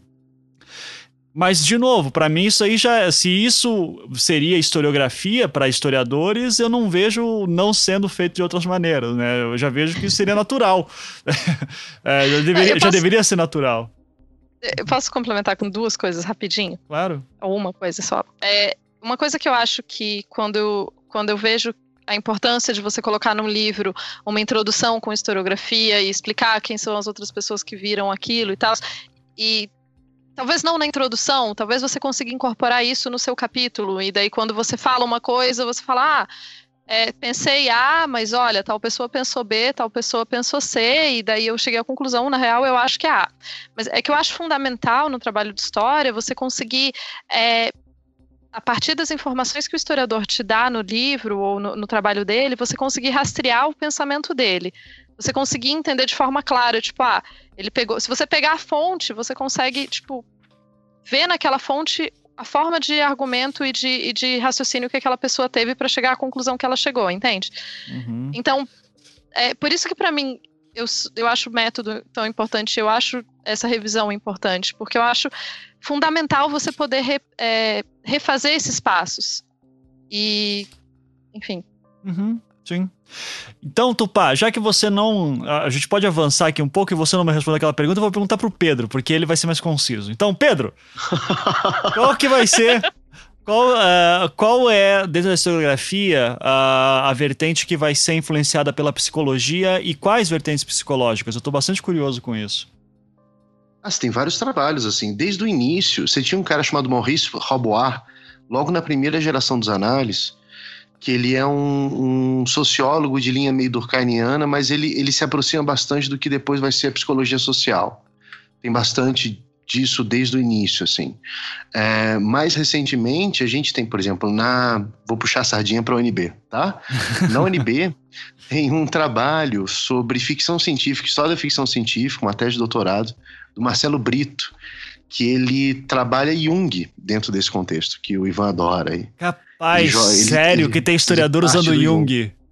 Tem, eu, tem. Uso, eu aprendi Jung na minha graduação inteira, faz, era parte fundamental do meu grupo de pesquisa. Rapaz, que, que estranho. Mas tá, mas depois eu falo sobre isso. Fala aí. depois te passo o contato do Marcelo Brito pra tu bater um papo com ele. Aí, eu vou, iam, vou perguntar o que, que você. entender. O que, que você fez, cara? Eu vou perguntar. E a formação dele é, em, é em, em, psicologia, ele fez um mestrado em jornalismo e aí voltou pro lado bom da força da história. e fez doutorado dele na história. Abandonou totalmente o jornalismo, mas ficou um pouquinho com o um pezinho na psicologia. Vocês estão sacanagem com os jornalistas, hein? Porra, qual, qual, qual que é a bronca? qual que é a bronca? Não. A bronca tem nome e sobrenome, chama Eduardo Bueno. Porra, Nossa. obrigado. Obrigado. Várias broncas. Eduardo Olha, Bueno. Sim. Deixa eu ver aqui. Ah, tá, o que, que ele fez de tão ruim assim? Vai, me. me tá, eu, antes eu Tá, mas agora foda-se a psicologia. O que, que o Eduardo Bueno. Quem é Eduardo Bueno na fila do pão e o que, que ele fez? Fala aí, Pedro. Vai, Pedro. Eduardo Bueno. Eduardo Bueno é um jornalista metido a historiador. Tá. É um cara que confunde um bocado a fonte com o passado. Então ele, ele fez uma série de publicações e o cara é bem vendido, assim, porque ele escreve bem. Isso é um problema que os historiadores eles pecam bastante. É. De não consegue, não consegue sair da, da torre de marfim da academia, sabe? É. Isso é muito chato. A gente não o sabe Eduardo Meio não consegue. Pois é, ele consegue como jornalista. O problema é que, né, é jornalista. O que, que ele faz? Ele pega um monte de fonte esparsa ele tem um domínio factual da história até interessante, mas ele se serve de estereótipos o tempo todo. Esse cara publicou alguns livros, por exemplo, tem um, um livro chamado História do Brasil, que ele é tomado como um livro meio paradidático em alguns lugares, que é um desfile de estereótipo bizarro. Esse cara tem uma, um, uma, uma, Ele é muito permeável à Globo, por exemplo. Ele fez uma série de episódios sobre a história do Brasil no Fantástico, por exemplo, que era um show de, de, estereótipos bizarros de época, assim, sabe? E é uma história que apela muito para aquele negócio de trabalhar o grande herói, o cara que faz a história, uhum. e deixa de lado uma série de outras, de outras preocupações da historiografia que simplesmente não está na alçada dele, né? Ele está com o olhar de jornalista dele. Sim. Eu acho que é nesses momentos que a gente acaba, tipo, você cria na maior parte da população, uma ideia de que a história é uma, é uma disciplina em que você tem que decorar um monte de coisa e decorar, decorar o dia e o nome das pessoas que fizeram coisas. É, tipo, mas então... isso, mas tu passa, sabe que isso acontece no ensino fundamental e médio por causa do vestibular, né? Sim, isso sim. aí é um, assim, eu, eu, eu, eu vejo os professores de história sofrendo, tendo que dar aula daquele jeito porque lá para frente sim, sim. isso vai ser para vestibular. Então isso que é. Mas é hoje em dia é mais ou menos, sabe, Ivan? Hoje em dia isso tem se relativizado um bocado com algumas matrizes de, de ensino, como por exemplo do Enem. O Enem ele cobra muito mais a capacidade do aluno de comparar duas fontes sobre o mesmo evento, sabe? Uhum. Isso é uma das habilidades uhum. do Enem, por exemplo, que é um negócio que você trabalha é como se você trabalhasse a teoria da história em sala de aula e os fatos da história e tal seriam apenas um pano de fundo, entende? Você está trabalhando um negócio que um historiador inglês trabalha com ensino de história muito legal, chamado Peter Lee, ele fala, você está trabalhando uma literacia histórica, um letramento do olhar sobre o passado. Não é você saber o que aconteceu no passado, mas é você conseguir trazer, inclusive para o seu cotidiano, essa ideia de relato, a diferença entre relato e fato, como é que relatos constroem o fato, sabe? Esse tipo de, de coisa te, própria da teoria da história, você trabalhar isso dentro de sala de aula. Isso tem começado a mudar. Eu acho que a grande coisa que no ensino de história fortalece esse tipo de história linear e factual e causa e consequência pura e simples, política e tal, em boa medida são os livros didáticos. Uhum. Os livros didáticos servem muito de uma mega narrativa política econômica, sabe? Como se uma coisa que... fosse fosse levar em outra, né? Essa e ideia totalmente engessada, é aquilo ali, é, né? E desumaniza a história, né? A história do livro didático é uma história que não tem, não tem humanos fazendo parte dela. Tudo tem uma lógica. Ah, isso aconteceu por causa disso, disso, disso e disso. Tudo é muito Aí fechado. uma, né? duas, três grandes pessoas no, no, livro inteiro, sabe? É. Quatro grandes brasileiros. No, no, Brasil, da década de 90 para cá, a gente tem um PNLD, que é o Plano Nacional do Livro Didático, que tenta mudar um pouco isso. Que tenta trazer a necessidade dos, das editoras se adequarem a um, a, um, a um modelo de história que traga interpretação de fontes, que traga questões de gênero, que tra sabe, que traga uma série de mas, outras preocupações. Mas o que acontece na prática? Tem um, tem um trabalho muito bacana feito na UERJ pela professora Helenice Rocha, que ela, ela trabalha, ela fez um, um, banco de dados tentando entender como é que os livros de dados de 2011 para cá eles se organizam em narrativa. Ela percebe que é o seguinte, quando se fala, por exemplo, a obrigatoriedade de ensino de história da África, da história indígena, de trabalhar gênero, tudo isso aparece nos livros didáticos como meio que é, é, periféricos a essa narrativa homogênea que continua lá. Então você tem uma narrativa homogênea, pré-definida, que vem sendo ensinada dessa forma há décadas, e aí para cumprir esses, essa ideia do PNLD, esse Plano Nacional do Livro Didático, conhecer outros temas e tal, isso é colocado de forma periférica, inclusive na diagramação dos livros. Em box, sabe aquele, aquela diagramação meio paralela? Tipo, uhum. você sabia? Aí tem uma fonte analisando uma fonte. Mas fora daquilo, a narrativa continua homogênea e aquela coisa unívoca, como sempre foi. Uhum. Sim. É, e eu não é, eu até tava lembrando, eu tinha visto uma crítica. Alguém, não sei se algum de vocês aí, é que vocês falando do Eduardo Bueno me, me pegou é, é, essa crítica que eu li recentemente sobre aquele seriado que saiu agora na Netflix, a, o The Crown, não sei se alguém já viu, que é sobre a história da rainha Ai. Elizabeth. É, ah, eu tô assistindo. Então, eu vi o trailer só. É, que que parece que eu não vi e só que assim, a crítica que eu li foi assim que o problema dessa série é que ela enaltece a Elizabeth como uma grande líder Uh, que pensa no seu povo e ela ignora completamente todo o trabalho que uh, trabalhadores tiveram de base para tentar lutar por direitos para a construção de um estado de bem-estar social. Não sei se uh, é mais ou menos por aí que daria um exemplo também do problema do, do jornalismo, do entretenimento contra um estudo historiográfico. a Júlia que está vendo. É... Não, é porque ou dormi em algum momento dessa série, ou é, a, eles ainda nem chegaram nessa parte do, do, do bem-estar social. Porque o, o, pai dela, no, durante o seriado, é, é assim que ela casa, o pai dela morre, sabe? O Churchill ainda é primeiro-ministro da, da Inglaterra enquanto isso. Então, as primeiras reformas estão começando a ser passadas. Uhum. Então, é, eu não sei quem fez, talvez tenha feito uma, uma, uma, leitura diferente da minha. Eu não sei se eles vão é, mostrar isso, acredito que até mostrem, mas a, aonde eu vi ainda é uma Inglaterra bastante. É, ainda tentando segurar o resto do império, vamos botar assim, né? Do, que ainda não, o que não desfaleceu, esfacelou, desculpa a palavra, depois da Segunda Guerra. Então, eu ainda não, pelo menos eu não tive essa perspectiva. quando eu comecei a assistir The Crown, eu literalmente para pegar aquele espacinho de Delta Web que ficou no meu coração, que pessoas ricas tendo problemas de pessoas ricas. então, é, eu, eu, eu, realmente eu não estava assistindo uma série pelo cunho social, político, transformador da Inglaterra, como, né, tipo, mostrar como é que é essa transformação na Inglaterra, no bem-estar social, de, uhul, vamos ser legais uns com os outros para variar. Mas eu não, tá, eu não fui assistir ela com essa ótica. Eu tava olhando assim, nossa, que vestido lindo, gente, que arraso. Olha o tamanho de diamante. Acho justo. Senadores são fúteis. Fica a dica. Você acha Mas... que a gente gosta de monarquia? Só que é tão rei? Não, gente. A Tupá gosta de monarquia porque ela quer de diamantes maravilhosos. Claro, vestidos arrasantes. Mas. Não, volta a monarquia, Tupá vai fazer a gente usar corsete de novo. Eu não, eu não obrigo ninguém a nada, que eu acho errado ficar obrigando as pessoas a fazer coisa.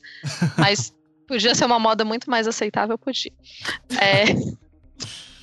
Mas eu acho que assim, nessa história, nessa análise toda, nesse debate todo de tipo é, historiadores e jornalistas e como a gente apresenta história e tal, eu sempre acreditei, eu continuo acreditando, que história não tem que ser chato. História não tem que. É, não é que você não possa fazer um filme que trate eventos históricos. Não é que você não possa contar sobre grandes figura, figuras ou figuras em geral.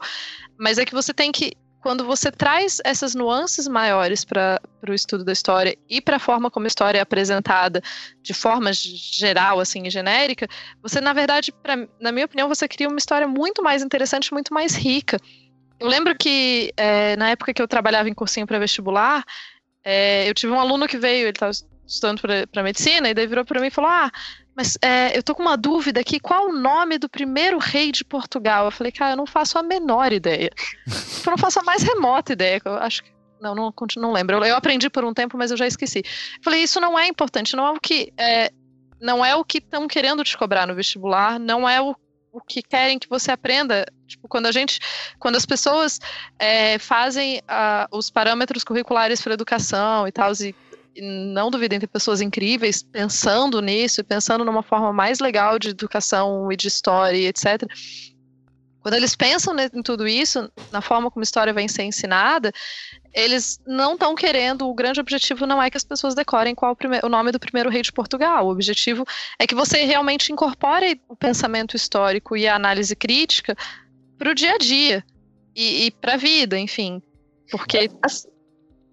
Para falar da, da história né, que a gente está ensinando, do ensino, no ensino médio, a gente, todo mundo sabe, pelo menos quem vai fazer o vestibular do CESP sabe que o CESP não faz pegadinha com nome e com data. A não ser que seja uma data muito esdrúxula, tipo, sei lá, proclamação da República, ou vindo da família real, que eu acho que esses dois você sabe, e, e grandes nomes, que vai ser, sei lá, o Napoleão, sei lá, Elizabeth I, e ele, não, ele eles normalmente não fazem peguinhas em relação a isso.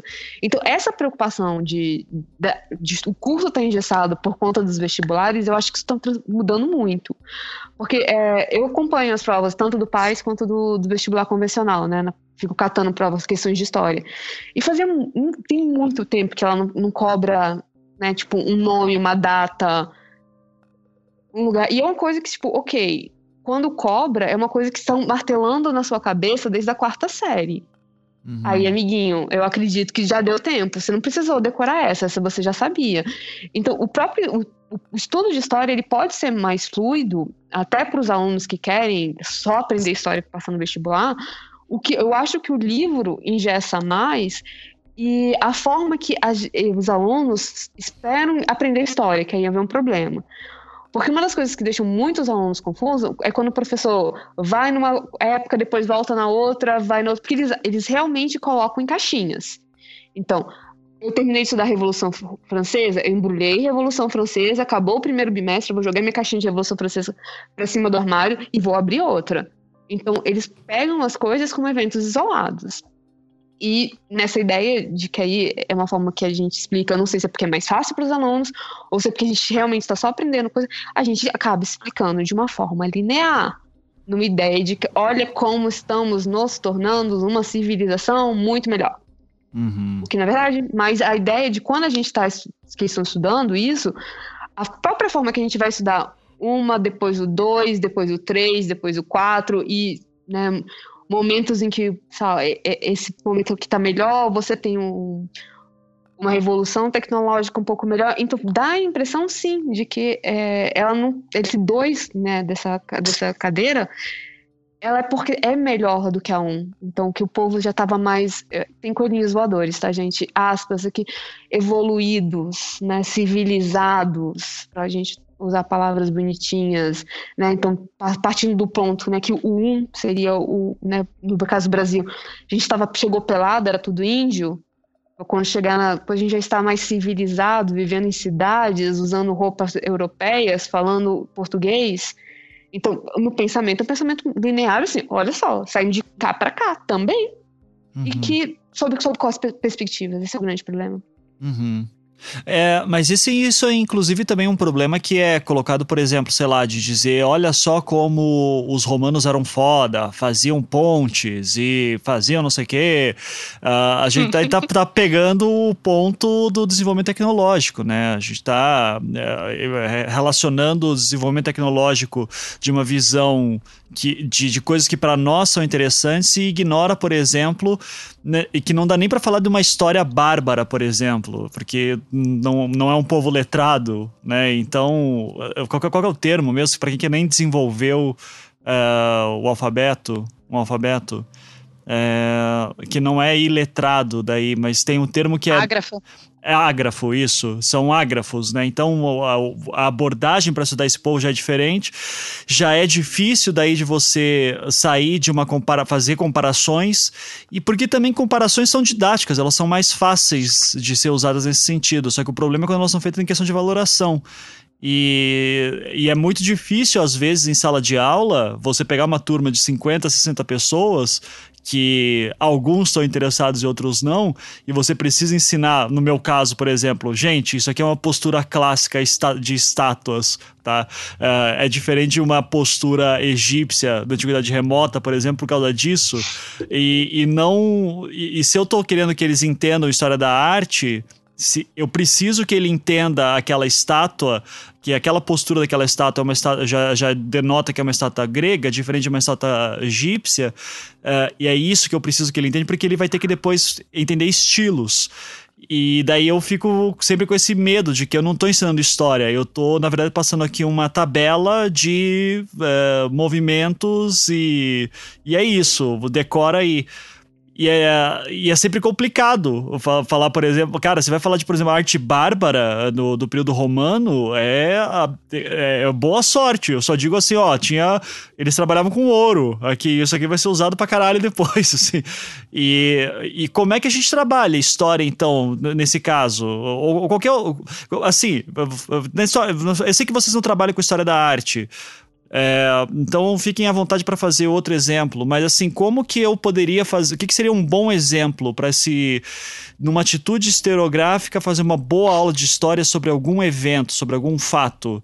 O que que, o, o, o Pedro T deu, deu uma opinião aí, de, falou a questão do Enem, né, de passar textos que passam, que são contrários entre si, Uh, isso aí seria, por exemplo, sei lá, sobre Getúlio Vargas, assim, um texto a favor, outro contra. Como é Não, que você. Até, uhum. Olha só, até uma, uma, uma, questão mais, mais próxima, assim. Na Universidade Estadual de Londrina, tem uma professora chamada Márcia Ramos. Ela, ela fez um trabalho com alunos da educação básica para tentar entender como é que eles pensam a história da própria cidade e como é que ela partiu disso a partir de um livro do Leandro Larlock, já ouviu falar? Nossa senhora. Guia politicamente incorreto da história do Brasil. É, pois é. Infelizmente. E ela percebeu que esse livro tinha um, um apelo muito grande entre os alunos. E ela, ela notou o seguinte: olha, tá, é, por exemplo, a questão indígena. Lá no livro do Narlock, coloca que os indígenas eram primitivos, e aí o exemplo que ele usa é, por exemplo, eles não, não conheciam nem a roda e coloque isso como uma anedota, entendeu? Ah, eles não conhecem a roda, só como é que são primitivos. Que é bem aquela ideia positivista do primitivo para o civilizado, né, e tudo mais. Aí essa pesquisadora, percebendo que os alunos dela pensavam dessa forma, ela, ela, ela se coloca a seguinte pergunta: é, será que foi o livro do Narlock que criou essa consciência histórica entre os alunos? Não. E ela vai começando a pensar a memória que era construída sobre a cidade, a cidade de Londrina, sabe?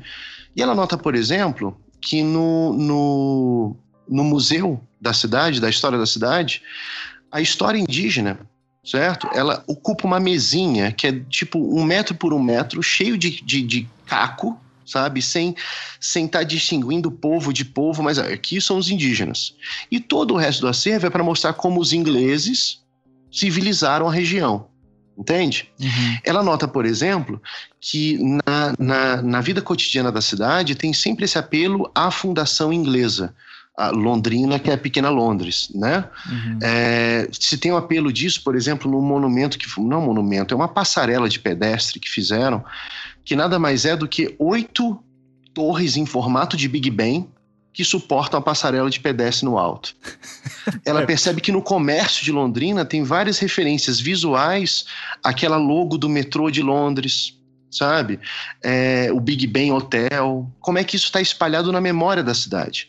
Enquanto isso, os indígenas na cidade de Londrina, ou eles estão apartados no meio urbano, ou aqueles que estão no meio urbano estão em condição de miséria no centro da cidade. Uhum. O que fortalece esse discurso que, olha, é preguiçoso porque não quer trabalhar. Entende? O que, que ela fez então? O planejamento que ela propõe para ensinar isso é exatamente se voltar para a cidade e mostrar como é que essa memória sobre a cidade ela foi sendo construída. Como é que essa ideia da fundação por, por ingleses foi sendo construída, como é que se foi a partir de fontes, tudo, você vai mostrando para os alunos como é que aquela memória da cidade ela foi sendo arquitetada enquanto discurso ao longo da história da cidade é uma forma de você trazer para até para um debate cotidiano do, do, dia a dia dos alunos que estão convivendo com, aquelas, com aquele bombardeamento de referência o tempo todo, você trazer um debate que faça o olhar desses alunos mudar um pouco de foco mudar um pouco de perspectiva sobre aquilo, conseguirem subjetivizar, a, subjetivar a própria cidade e a si mesmos de uma forma diferente. Uhum. A subjetivar a condição de miséria de indígenas no meio urbano de Londrina de uma forma diferente. Sim. sabe? E, e, e, isso é bacana porque aí você leva os alunos, por exemplo, para um museu, mas não com a ideia, vamos aprender aqui a história de Londrina. Não, é vamos pegar o museu e vamos ver o museu como uma fonte. Vamos ver como é que esse museu ele constrói uma certa versão sobre o que é a história da cidade. Entende? O foco já não é mais a história da cidade, mas como essa história ela foi construída. Sim. Que é aquela diferença entre a fonte e o fato, entende? Não, não se trata do fato, mas é perceber como é que essas fontes elas constroem uma certa memória social sobre a cidade, sobre nós, sobre as nossas relações, sobre a miséria na cidade.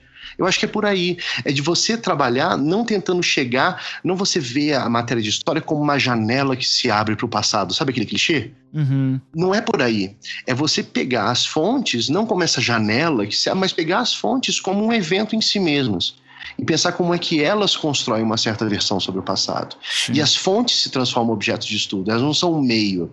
Elas são a finalidade, entende? Sim. Isso é um trabalho muito legal da Márcia Ramos, professora da Universidade Estadual de Londrina. Muito bom o trabalho dela nisso. Isso. E, e, engraçado que você falando isso já me lembrou que primeiro dia de aula que eu, que eu quando eu entro em sala para falar com os alunos de História da Arte, História da Arte 1, é, eu justamente falo para eles, ó, oh, gente, é, aqui a gente está seguindo um currículo que está na ementa e essa ementa ela é baseada numa visão europeia.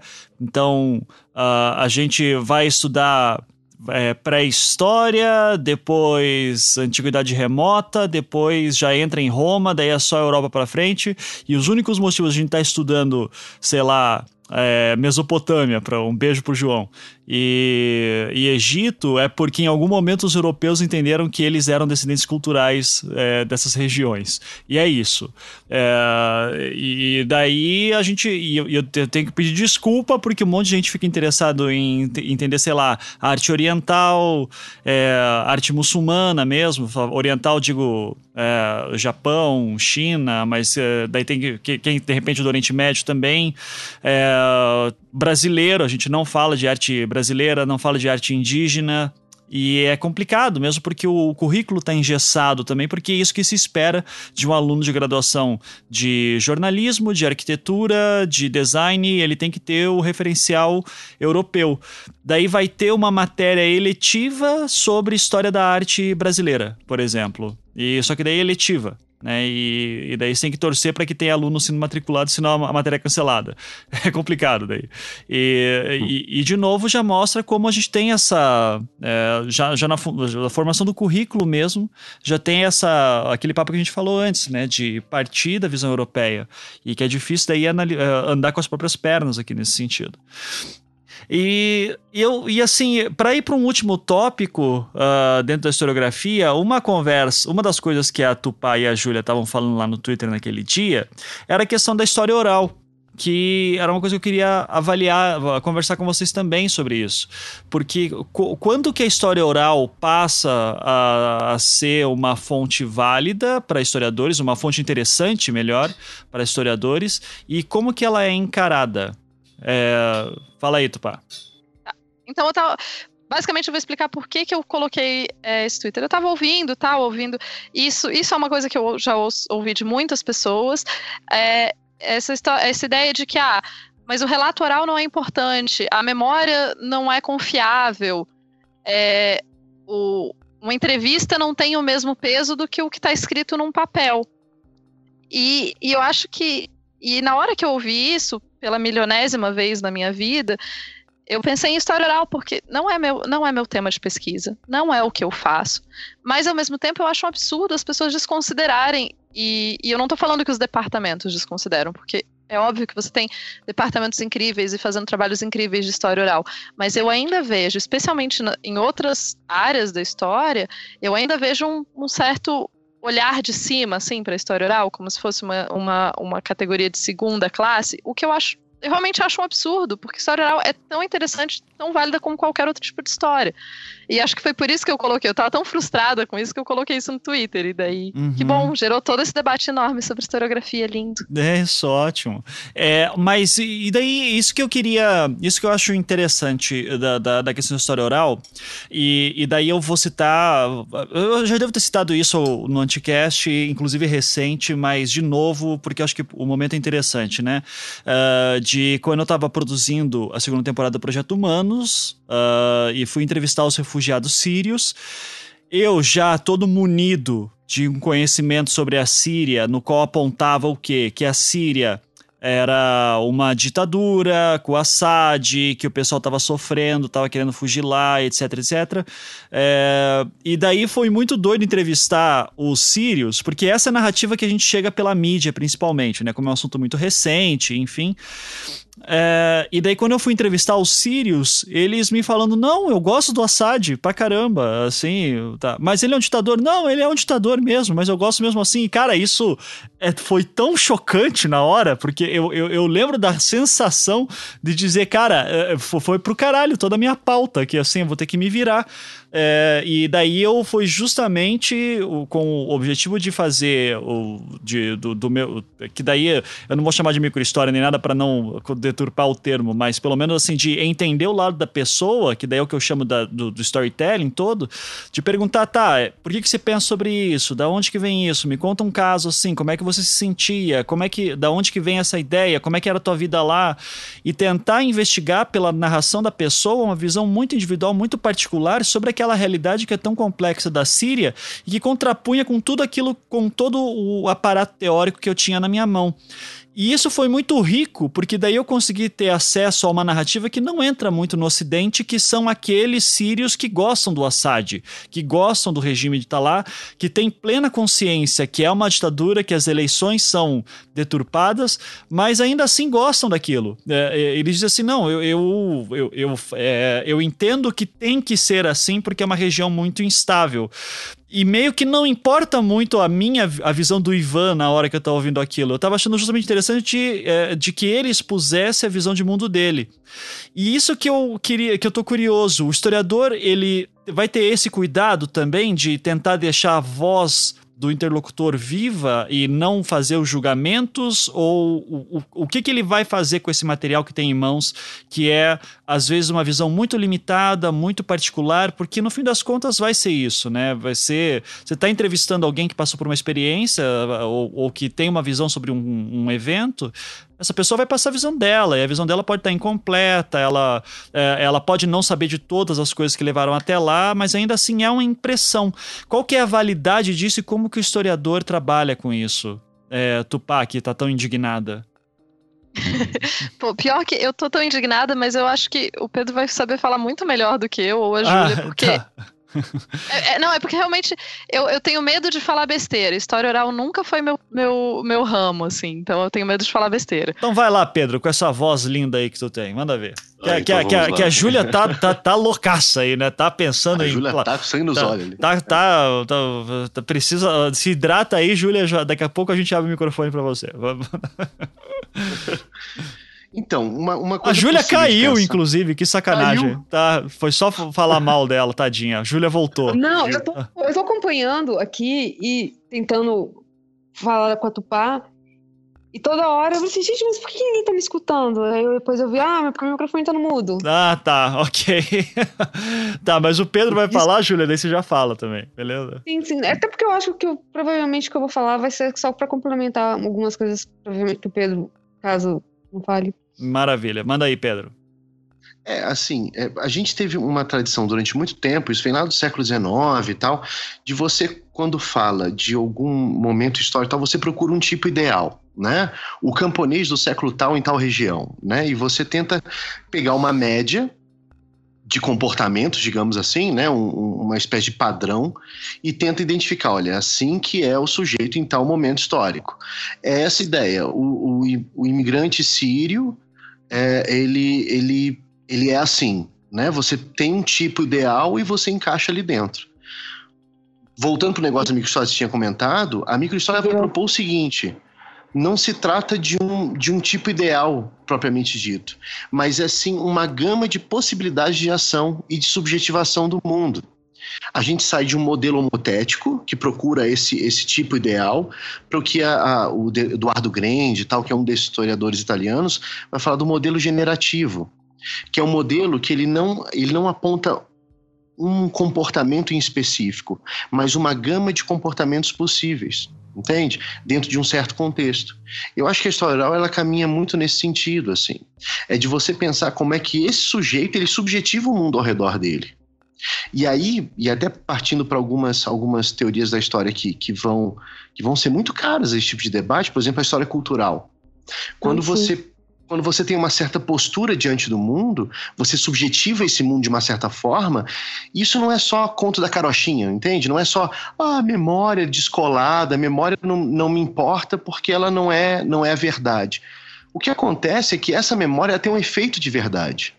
Sim. Porque esse sujeito que constrói o mundo dele dessa forma, ele, ele vai agir diante do mundo informado por essa forma dele de pensar.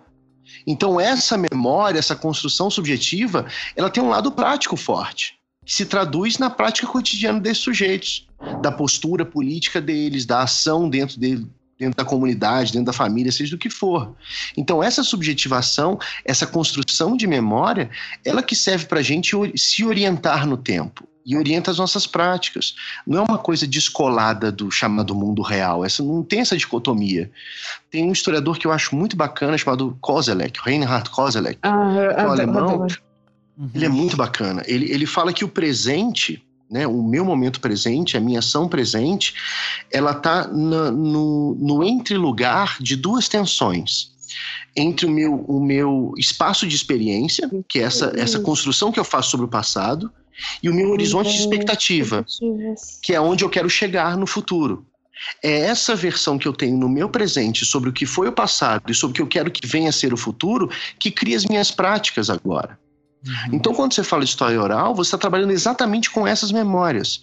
Como é que um sujeito, no tempo presente, ele cria essa construção uh, sobre o passado. E isso informa as práticas dele. Isso, isso, isso subjetiva o mundo, mas não é só essa subjetividade apartada de um mundo prático. Ela ordena o mundo prático para valer, porque ela é que ordena as práticas do indivíduo. Uhum. Por isso que eu acho que a, a, história oral ela tem muito a contribuir nesse sentido, entende? Ela, ela, ela acessa uma outra dimensão da história que é que é importantíssima da gente pensar e é muito rica da gente pesquisar. Uhum. Que Nossa, com certeza. evidencia uma certa polifonia de, de narrativas também, né? É, Sim. Uh, em vez de você uhum. ter uma narrativa única, você justamente coloca várias vozes conflitantes e mostra todo o tecido social uh, em todas as suas divergências. E isso era, uma, isso era uma coisa que a minha orientadora falava bastante, assim, ela dizia, Ivan, pare de procurar padrões, procure uh, aquilo que não encaixa, né? Procura aquilo que é contraditório, procura aquilo que não uhum. faz sentido. É, é, aí que você tá vendo que você tá estudando história de verdade. Daí, então, eu, é. ach, eu achava legal. E é, assim, tem, tem... Ah, desculpa, desculpa. Fala aí, Tubá. não, eu, eu ia falar que, é, inclusive, o, se eu não me engano, é o Peter Burke que fala, um historiador inglês, ele faz... Tem um livro muito legal chamado Grande Massacre dos Gatos. É sobre não, um efeito... O... É, então. É o do Darton. É o Darton. É, foi mal, gente. Perdão. O melhor nome de livros em história é dele. É, O Grande Massacre dos Gatos. É um nome genial. Mas você tem essa ideia do, do, do, do evento estranho, é o que gera curiosidade. Então, quando você tem simplesmente toda aquela.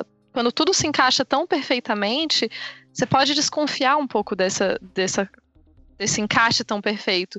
E pessoalmente eu vejo isso como uma, muito na ideia de que seres humanos não são seres tão perfeitos, não são são seres. Não sei, olha para a vida da gente. A gente sempre age com lógica, a gente sempre faz as coisas porque era a melhor opção ou porque não. A gente faz coisas que não fazem necessariamente sentido. E eu gosto é, essa, essa como a história oral, como a microhistória, como elas trazem é, mais camadas para o mundo, como elas tornam esse mundo muito mais palpável e humano, e por isso que eu acho tão fantástico, assim. E plural, né? Isso. O que é um exercício de tolerância também. E a gente estava falando de ensino, você tem, você tem uma, uma referência que eu acho muito bacana na Federal do Paraná, organizado pela Maria Auxiliadora Schmidt, que é uma professora de lá sobre ensino de história. É um projeto Recriando Histórias, foi feito no final da década de 90 e tal, que é um projeto de ensino para educação básica, isso para primeiro primeiro ciclo do ensino fundamental, primeira e segunda série, sabe? Uh, que é, é, um trabalho em que os alunos eles buscam fontes orais com familiares, com o, amigo do pai, com a galera da rua, colhe essas fontes orais, levam para a sala para tentar criar uma história da comunidade. O que, que eles percebem, os alunos na prática? Que as posturas sobre o passado são plurais, que as posturas sobre o presente são plurais e que as expectativas de futuro são plurais. E a gente tem que trabalhar com essa diversidade. Isso a história oral traz muito bem. Imagina só, para esses alunos da educação básica, eu estou falando de ensino fundamental, em contato com essa diversidade de versões e tudo, o, o, esforço de tolerância que isso não cria, a partir de uma referência de história oral. Uhum, com certeza. E também. Eu acho que a gente. É, é, é não, é que é, é, a partir daí, inclusive, que vai vir essa. Uh, essa postura, ou essa. Eu ia falar moda, mas é um termo horroroso.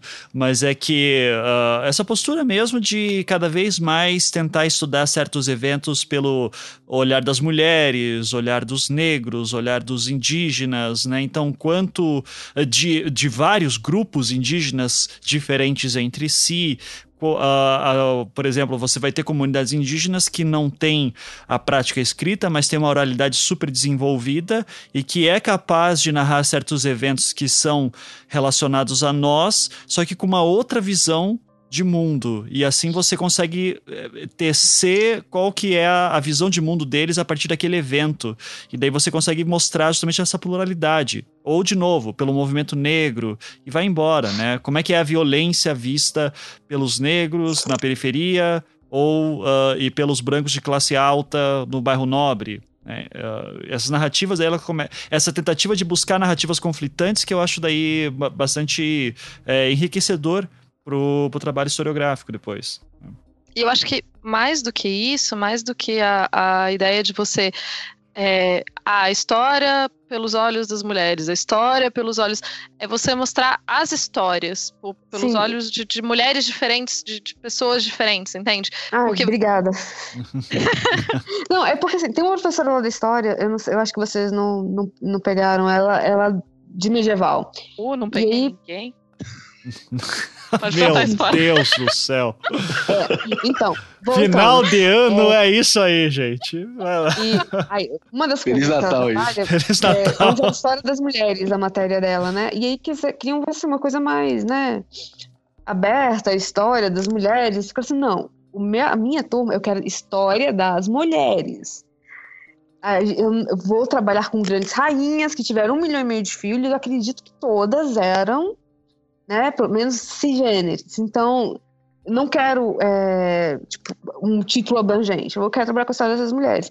E aí, só que não é a mesma história. Quando você vai estudar a história das rainhas, elas tinham um poder muito forte. Por mais que elas né, tenham aquela condição de, de medieval, de, do mundo medieval por si, mas você tem Marias, mulheres com mais força que os maridos. Uhum. É, você tem mulheres que não têm nada da vida. Então você não pode pegar e falar história das mulheres, beleza, entendi tudo. Uhum. Não, a história da mulher né, abastada no século XIX é diferente de uma mulher pobre, da esposa de um, de um clérigo. Sabe? Então você tem várias mulheres que estão vivendo nesse mundo e estão deixando coisas para trás. E uma das coisas mais geniais da Escola das Mulheres é você poder é, resgatar, porque você começa a prestar atenção, a gente tem a visão do homem sobre o mundo. A visão que a mulher tinha sobre aquele mundo não necessariamente vai bater, né? Uhum. E também, é. uh, nessa questão de próprias mulheres, é a questão da mulher negra, né? Que também é sempre muito, uh, é muito criticada quando falam nessa narrativa das mulheres, e daí o, o movimento feminista negro vai dizer, ah, é uma mulher branca falando, né? E, porque daí é outra vivência também. Uh, o exemplo clássico aqui é, é, a narrativa de que a partir da década de 60 as mulheres começaram a entrar no, no mercado de trabalho, e daí as mulheres negras sempre trabalharam né? Só que a gente coloca a categoria as mulheres relacionada à mulher branca de classe média, né? Uh, então, enfim, só, só um, um paralelo aí também para adicionar. Fala aí, Tupá.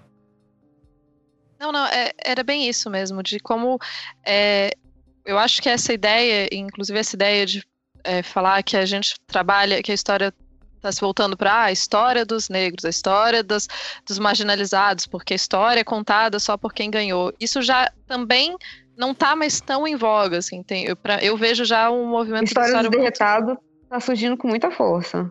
Ah, é? Uh, de novo? É. Tá voltando. Então, tá voltando.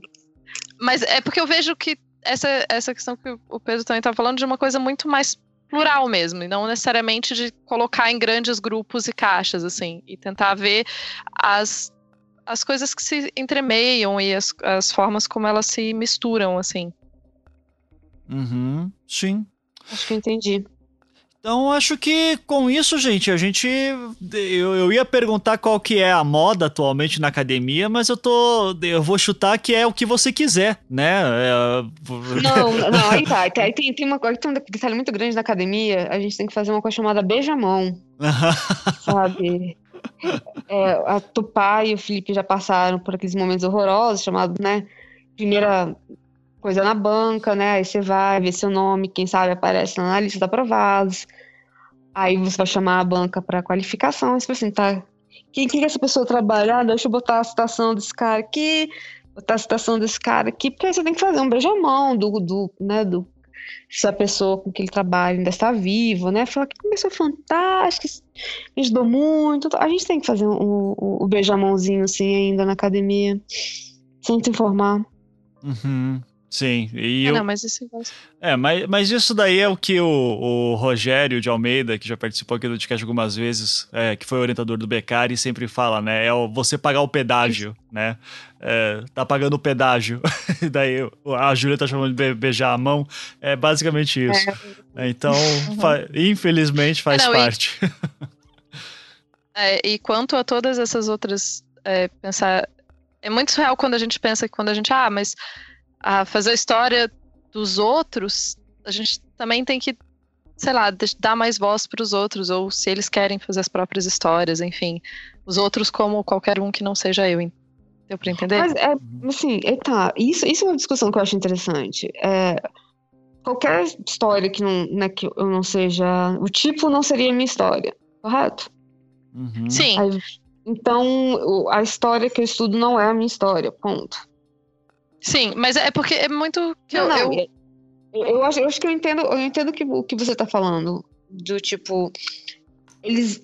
É, por que, que tem vindo pessoas de fora estudar a gente?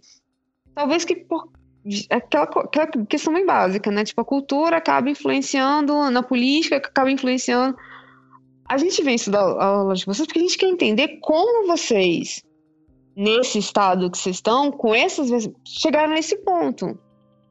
Porque isso não vai acontecer comigo. Então, eu quero ensinar vocês porque, tipo, aonde, pra que lado vocês foram que ninguém mais foi.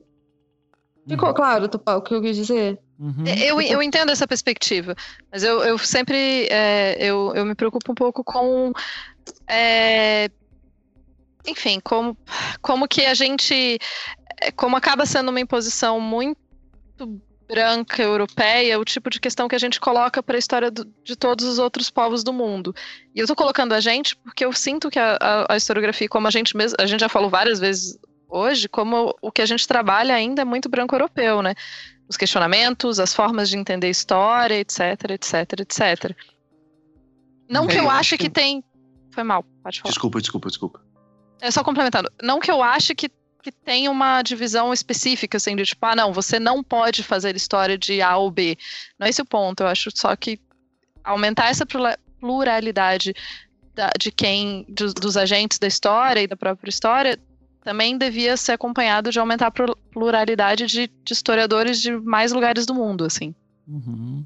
É que é uma pluralidade não só de objetos, mas de perspectivas também, de quem escreve isso de você ter uma história, uma, uma, uma historiografia sobre a Europa, sobre algum tema europeu, mas escrito sobre alguém que é totalmente fora daquele contexto, que tem, vai lançar um outro olhar sobre aquilo.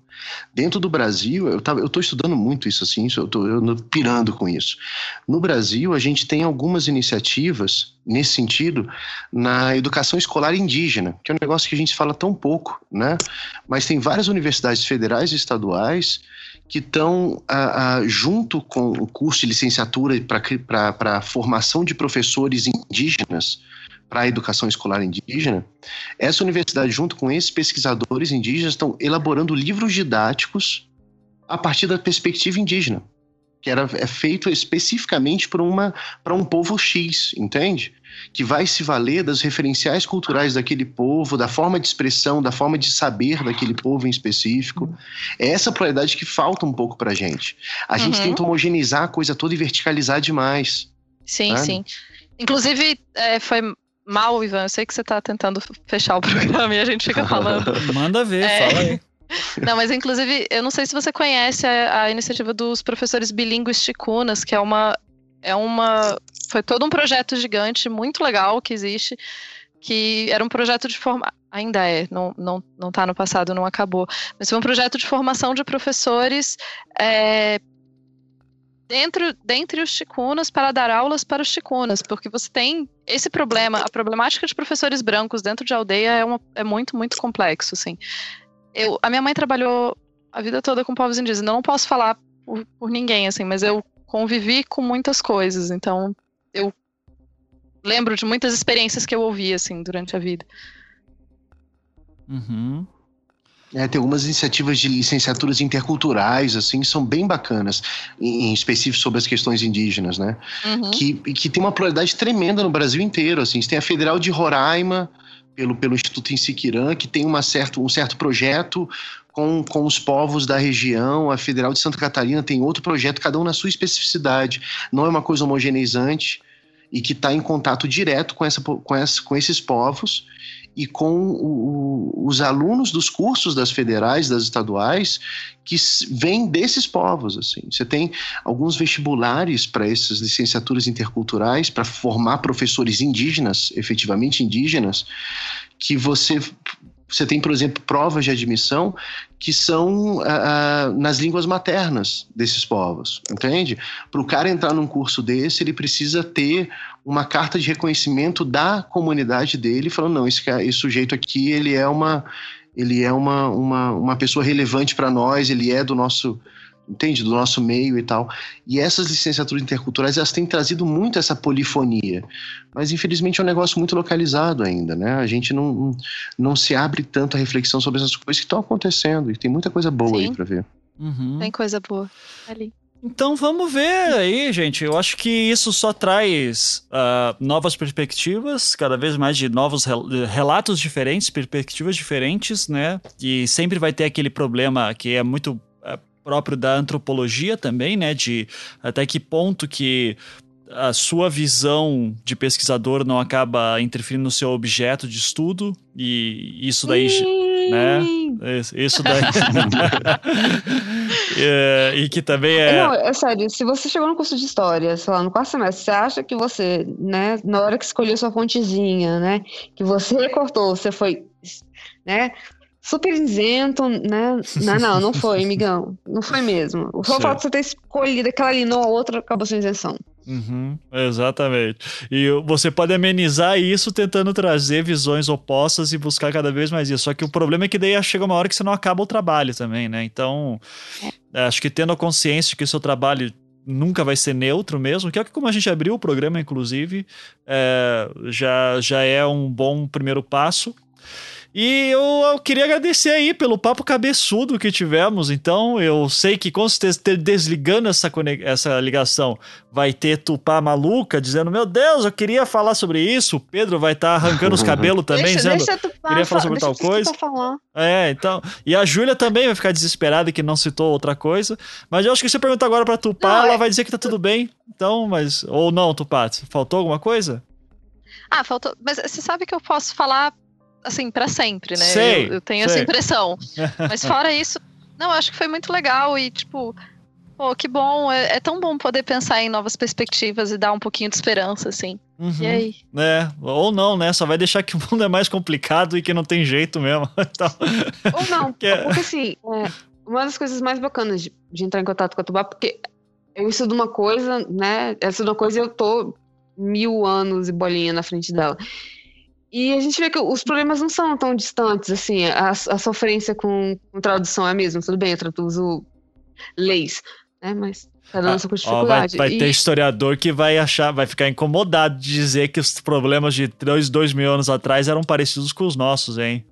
Não, é, acho que o que a Júlia tá dizendo é que o problema do, história, do que o historiador, historiador passa, ah, então tá bom. É, ah, então, tá então, tá bom. Assim, a gente, a gente tem, além de ter formação de história, a gente tem que correr atrás de outras coisas.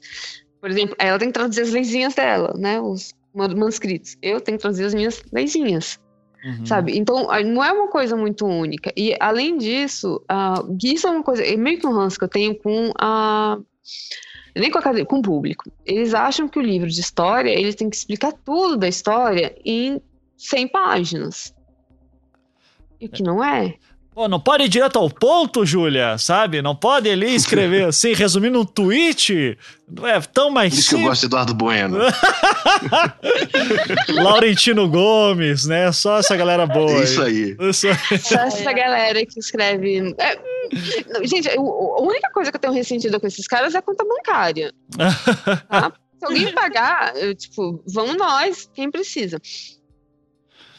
É, sim, mas o que eu aí, eita, eita, me perdi. Não, de novo, ah. voltando no assunto que, que, que Júlia, toma água, Júlia. Sério, eu tô, eu tô preocupado, que tá calor em Brasília? Tá, tá calor hoje? Ai, minha garrafa d'água tá longe. Tá desidratada, Júlia. Vai tomar água, Júlia. Você, hoje a Júlia falou tanto assim, hoje que. Só que coitadinha, tá. A Júlia foi tomar água mesmo? Ela foi tomar água mesmo, eu tava brincando. Ela conhece a. Ô, Júlia! Eu? Eu tava brincando, você não precisava ter saído pra pegar água. Vou pegar água. Mas eu sou uma pessoa obediente. Ah, tá, ok. Então, então, então se hidrata, Júlia. Tá. Mas, é... mas fala é. aí, Júlia, o que você queria estar tá falando. Eu acho que eu me perdi. Pode continuar, Tupã. Tá, fala aí, Tupã. Eu acho que. É, pra, pra. Juro que eu vou tô parando de falar, mas eu acho que o que eu sempre. O que eu acho mais legal da história é que qual o grande objetivo na minha cabeça de história? Dominar o mundo, obviamente. Uhum. É, mas, é, mas é verdade, porque eu, eu entendo que a partir do momento que você ensina a história de uma forma, a, o próprio ensino de história faz parte de como a gente se entende.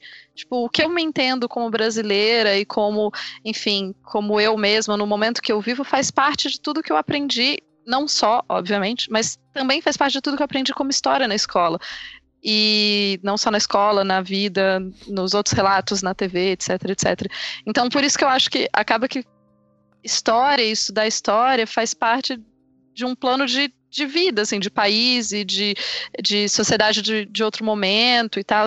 Que não quer dizer que necessariamente seja melhor, porque a gente sabe que eu não acredito que o tempo seja linear e a gente esteja caminhando para um grande futuro brilhante e maravilhoso. O que não, também não quer dizer que vai ser horrível, só estou dizendo que vai ser diferente, entende? Uhum. E é isso. Vamos dominar o mundo juntos. Perfeito. Então, então chega. Obrigado, Tupá. O pessoal pode ouvir a Tupá lá no ponto G e no Mundo Freak. A, a Júlia joga muito PlayStation, né? Tá, tá, jo tá jogando ainda, Júlia? Tô, tô jogando. Tá. Tô jogando. Tá jogando o que agora? Com... Então, eu. Eu tô pra desistir de vez do meu PlayStation 3, então eu peguei dois jogos que estavam parados e vou tentar zerá-los pra ir mudar de, de vez pro 4. Eita, então, nós. Eu tô, terminando, eu terminando Fallout 3 e o XCOM 1, porque eu comecei a jogar o 2 no, no PlayStation assim, é, tô entendendo nada não, vou zerar esse primeiro. Beleza. Volte meio, entra lá na PSN e tá lá a Júlia jogando alguma coisa também. Então, é. uh, vamos ver. Então, a Júlia joga PlayStation e o Pedro tá no Projeto Humanos, mas vai demorar um pouquinho pra uma próxima história, né, Pedro? Apesar que você já tem umas prontas é, lá, eu vou acabar soltando aí. Tô pensando nos negócios novos aí. É, ah, é? Vai, vai, os seus podcasts. Qual é, fala do teu podcast antigo aí, não sei se tá no ar ainda, ah, pro pessoal. É, não tá mais no ar. O Visão Histórica. É, hum. Ele saiu do ar acho que faz uns dois ou três anos já. Ah, é um podcast bem legal sobre história, bem bacana, mas foi pra areia do tempo. Ah, é? Não, não, não dá para encontrar em lugar nenhum. Não, não, eu, eu, até queria, se alguém encontrar, me avisa onde é que tá, que eu, que eu queria pegar, se tá em algum lugar, MP3 perdidos, me avisa que eu quero isso também, se alguém achar, me dá um toque. Tá, beleza. e algum outro, você tem algum jabá para fazer aí, Pedro? Ah, jabá, busquem conhecimento, estamos boa, aí. Boa, boa, então beleza. É isso. Gente. Ah, eu tenho um jabá, então. Ah, fala aí, pô, show. Eu Manda... tô buscando empregos. Ah, beleza. Professores de Brasília, que alguém quiser me contratar, tô aqui, olha só, super disponível. Eu preciso, Ivan, tá triste a situação. Ah, eu, eu te dei uma dica de um colégio que estava contratando aqui em Curitiba, lembra? É, mas tem um problema chamado Curitiba, lembra? Ah, Curitiba é Europa brasileira aqui, cara. Porra, você vem aqui. Pô, cara, eu, eu, vou ter que trocar de euro, eu vou ter que trocar real. É, é, te, é tem, tem que tirar visto e tal, mas é fácil de conseguir. Fica, Pô, como é que eu vou fazer isso? Não tem mais nem visto se não, não tem papel do visto. É, passaporte é, é verdade, que droga, né? Então. Mas tudo bem. No tu... máximo que eu chego é no Uruguai, que dá pra entrar com carta de motorista. É, relaxa que vai tudo piorar em 2017, tá? Então. Eu, olha só, eu acho que os próximos encontros tem que ser para começar a organização da toma do Uruguai. É. Também acho, acho justo, né? Meu, meu, meu plano. Meu plano de ir pro de governo. Isso, acho uma boa também. É, tá bom, gente, chega. Então é isso, Feliz Natal para todo mundo, um beijo, tchau. Deem tchau. A pergunta é, você ah. entendeu ah. Eu, eu, eu, acho que eu entendi. eu acho que eu entendi. Não, é porque a gente falou. É que eu tô tentando fechar o programa faz 20 minutos, mas tudo bem. Tranquilo. É Tipo assim, 11 horas da noite, tomou 3 horas aqui já, mas tá tranquilo. 11 horas assim. da noite é uma vírgula. Ah, pra, manhã. pra você é uma da manhã já, né? Então é isso aí, tá cedo ainda, Tupá. Vamos, vamos falar de receita logo, então, a série Netflix que vocês estão vendo, né? Mas... Eu não tenho Netflix. Ah, é, a Inglaterra ainda não tá com Netflix, né? Então. Não tem Netflix na Inglaterra, eu aqui não tenho. Mesmo. Eu sei, Tupá. Porra, dividam aí uma assinatura, pelo amor de Deus, vocês moram em cinco. Sério, vai dar um pound pra cada. Deve ser acho isso. Que, acho que as outras pessoas devem ter Netflix. Porra, pede a conta de alguém emprestada, cara. Que. Tá que pariu. Tá tudo bem, chega. Gente, tchau. Eu entendi a historiografia, eu acho que entendi. Beijo, tchau. Tchau. Tchau. Bom Natal.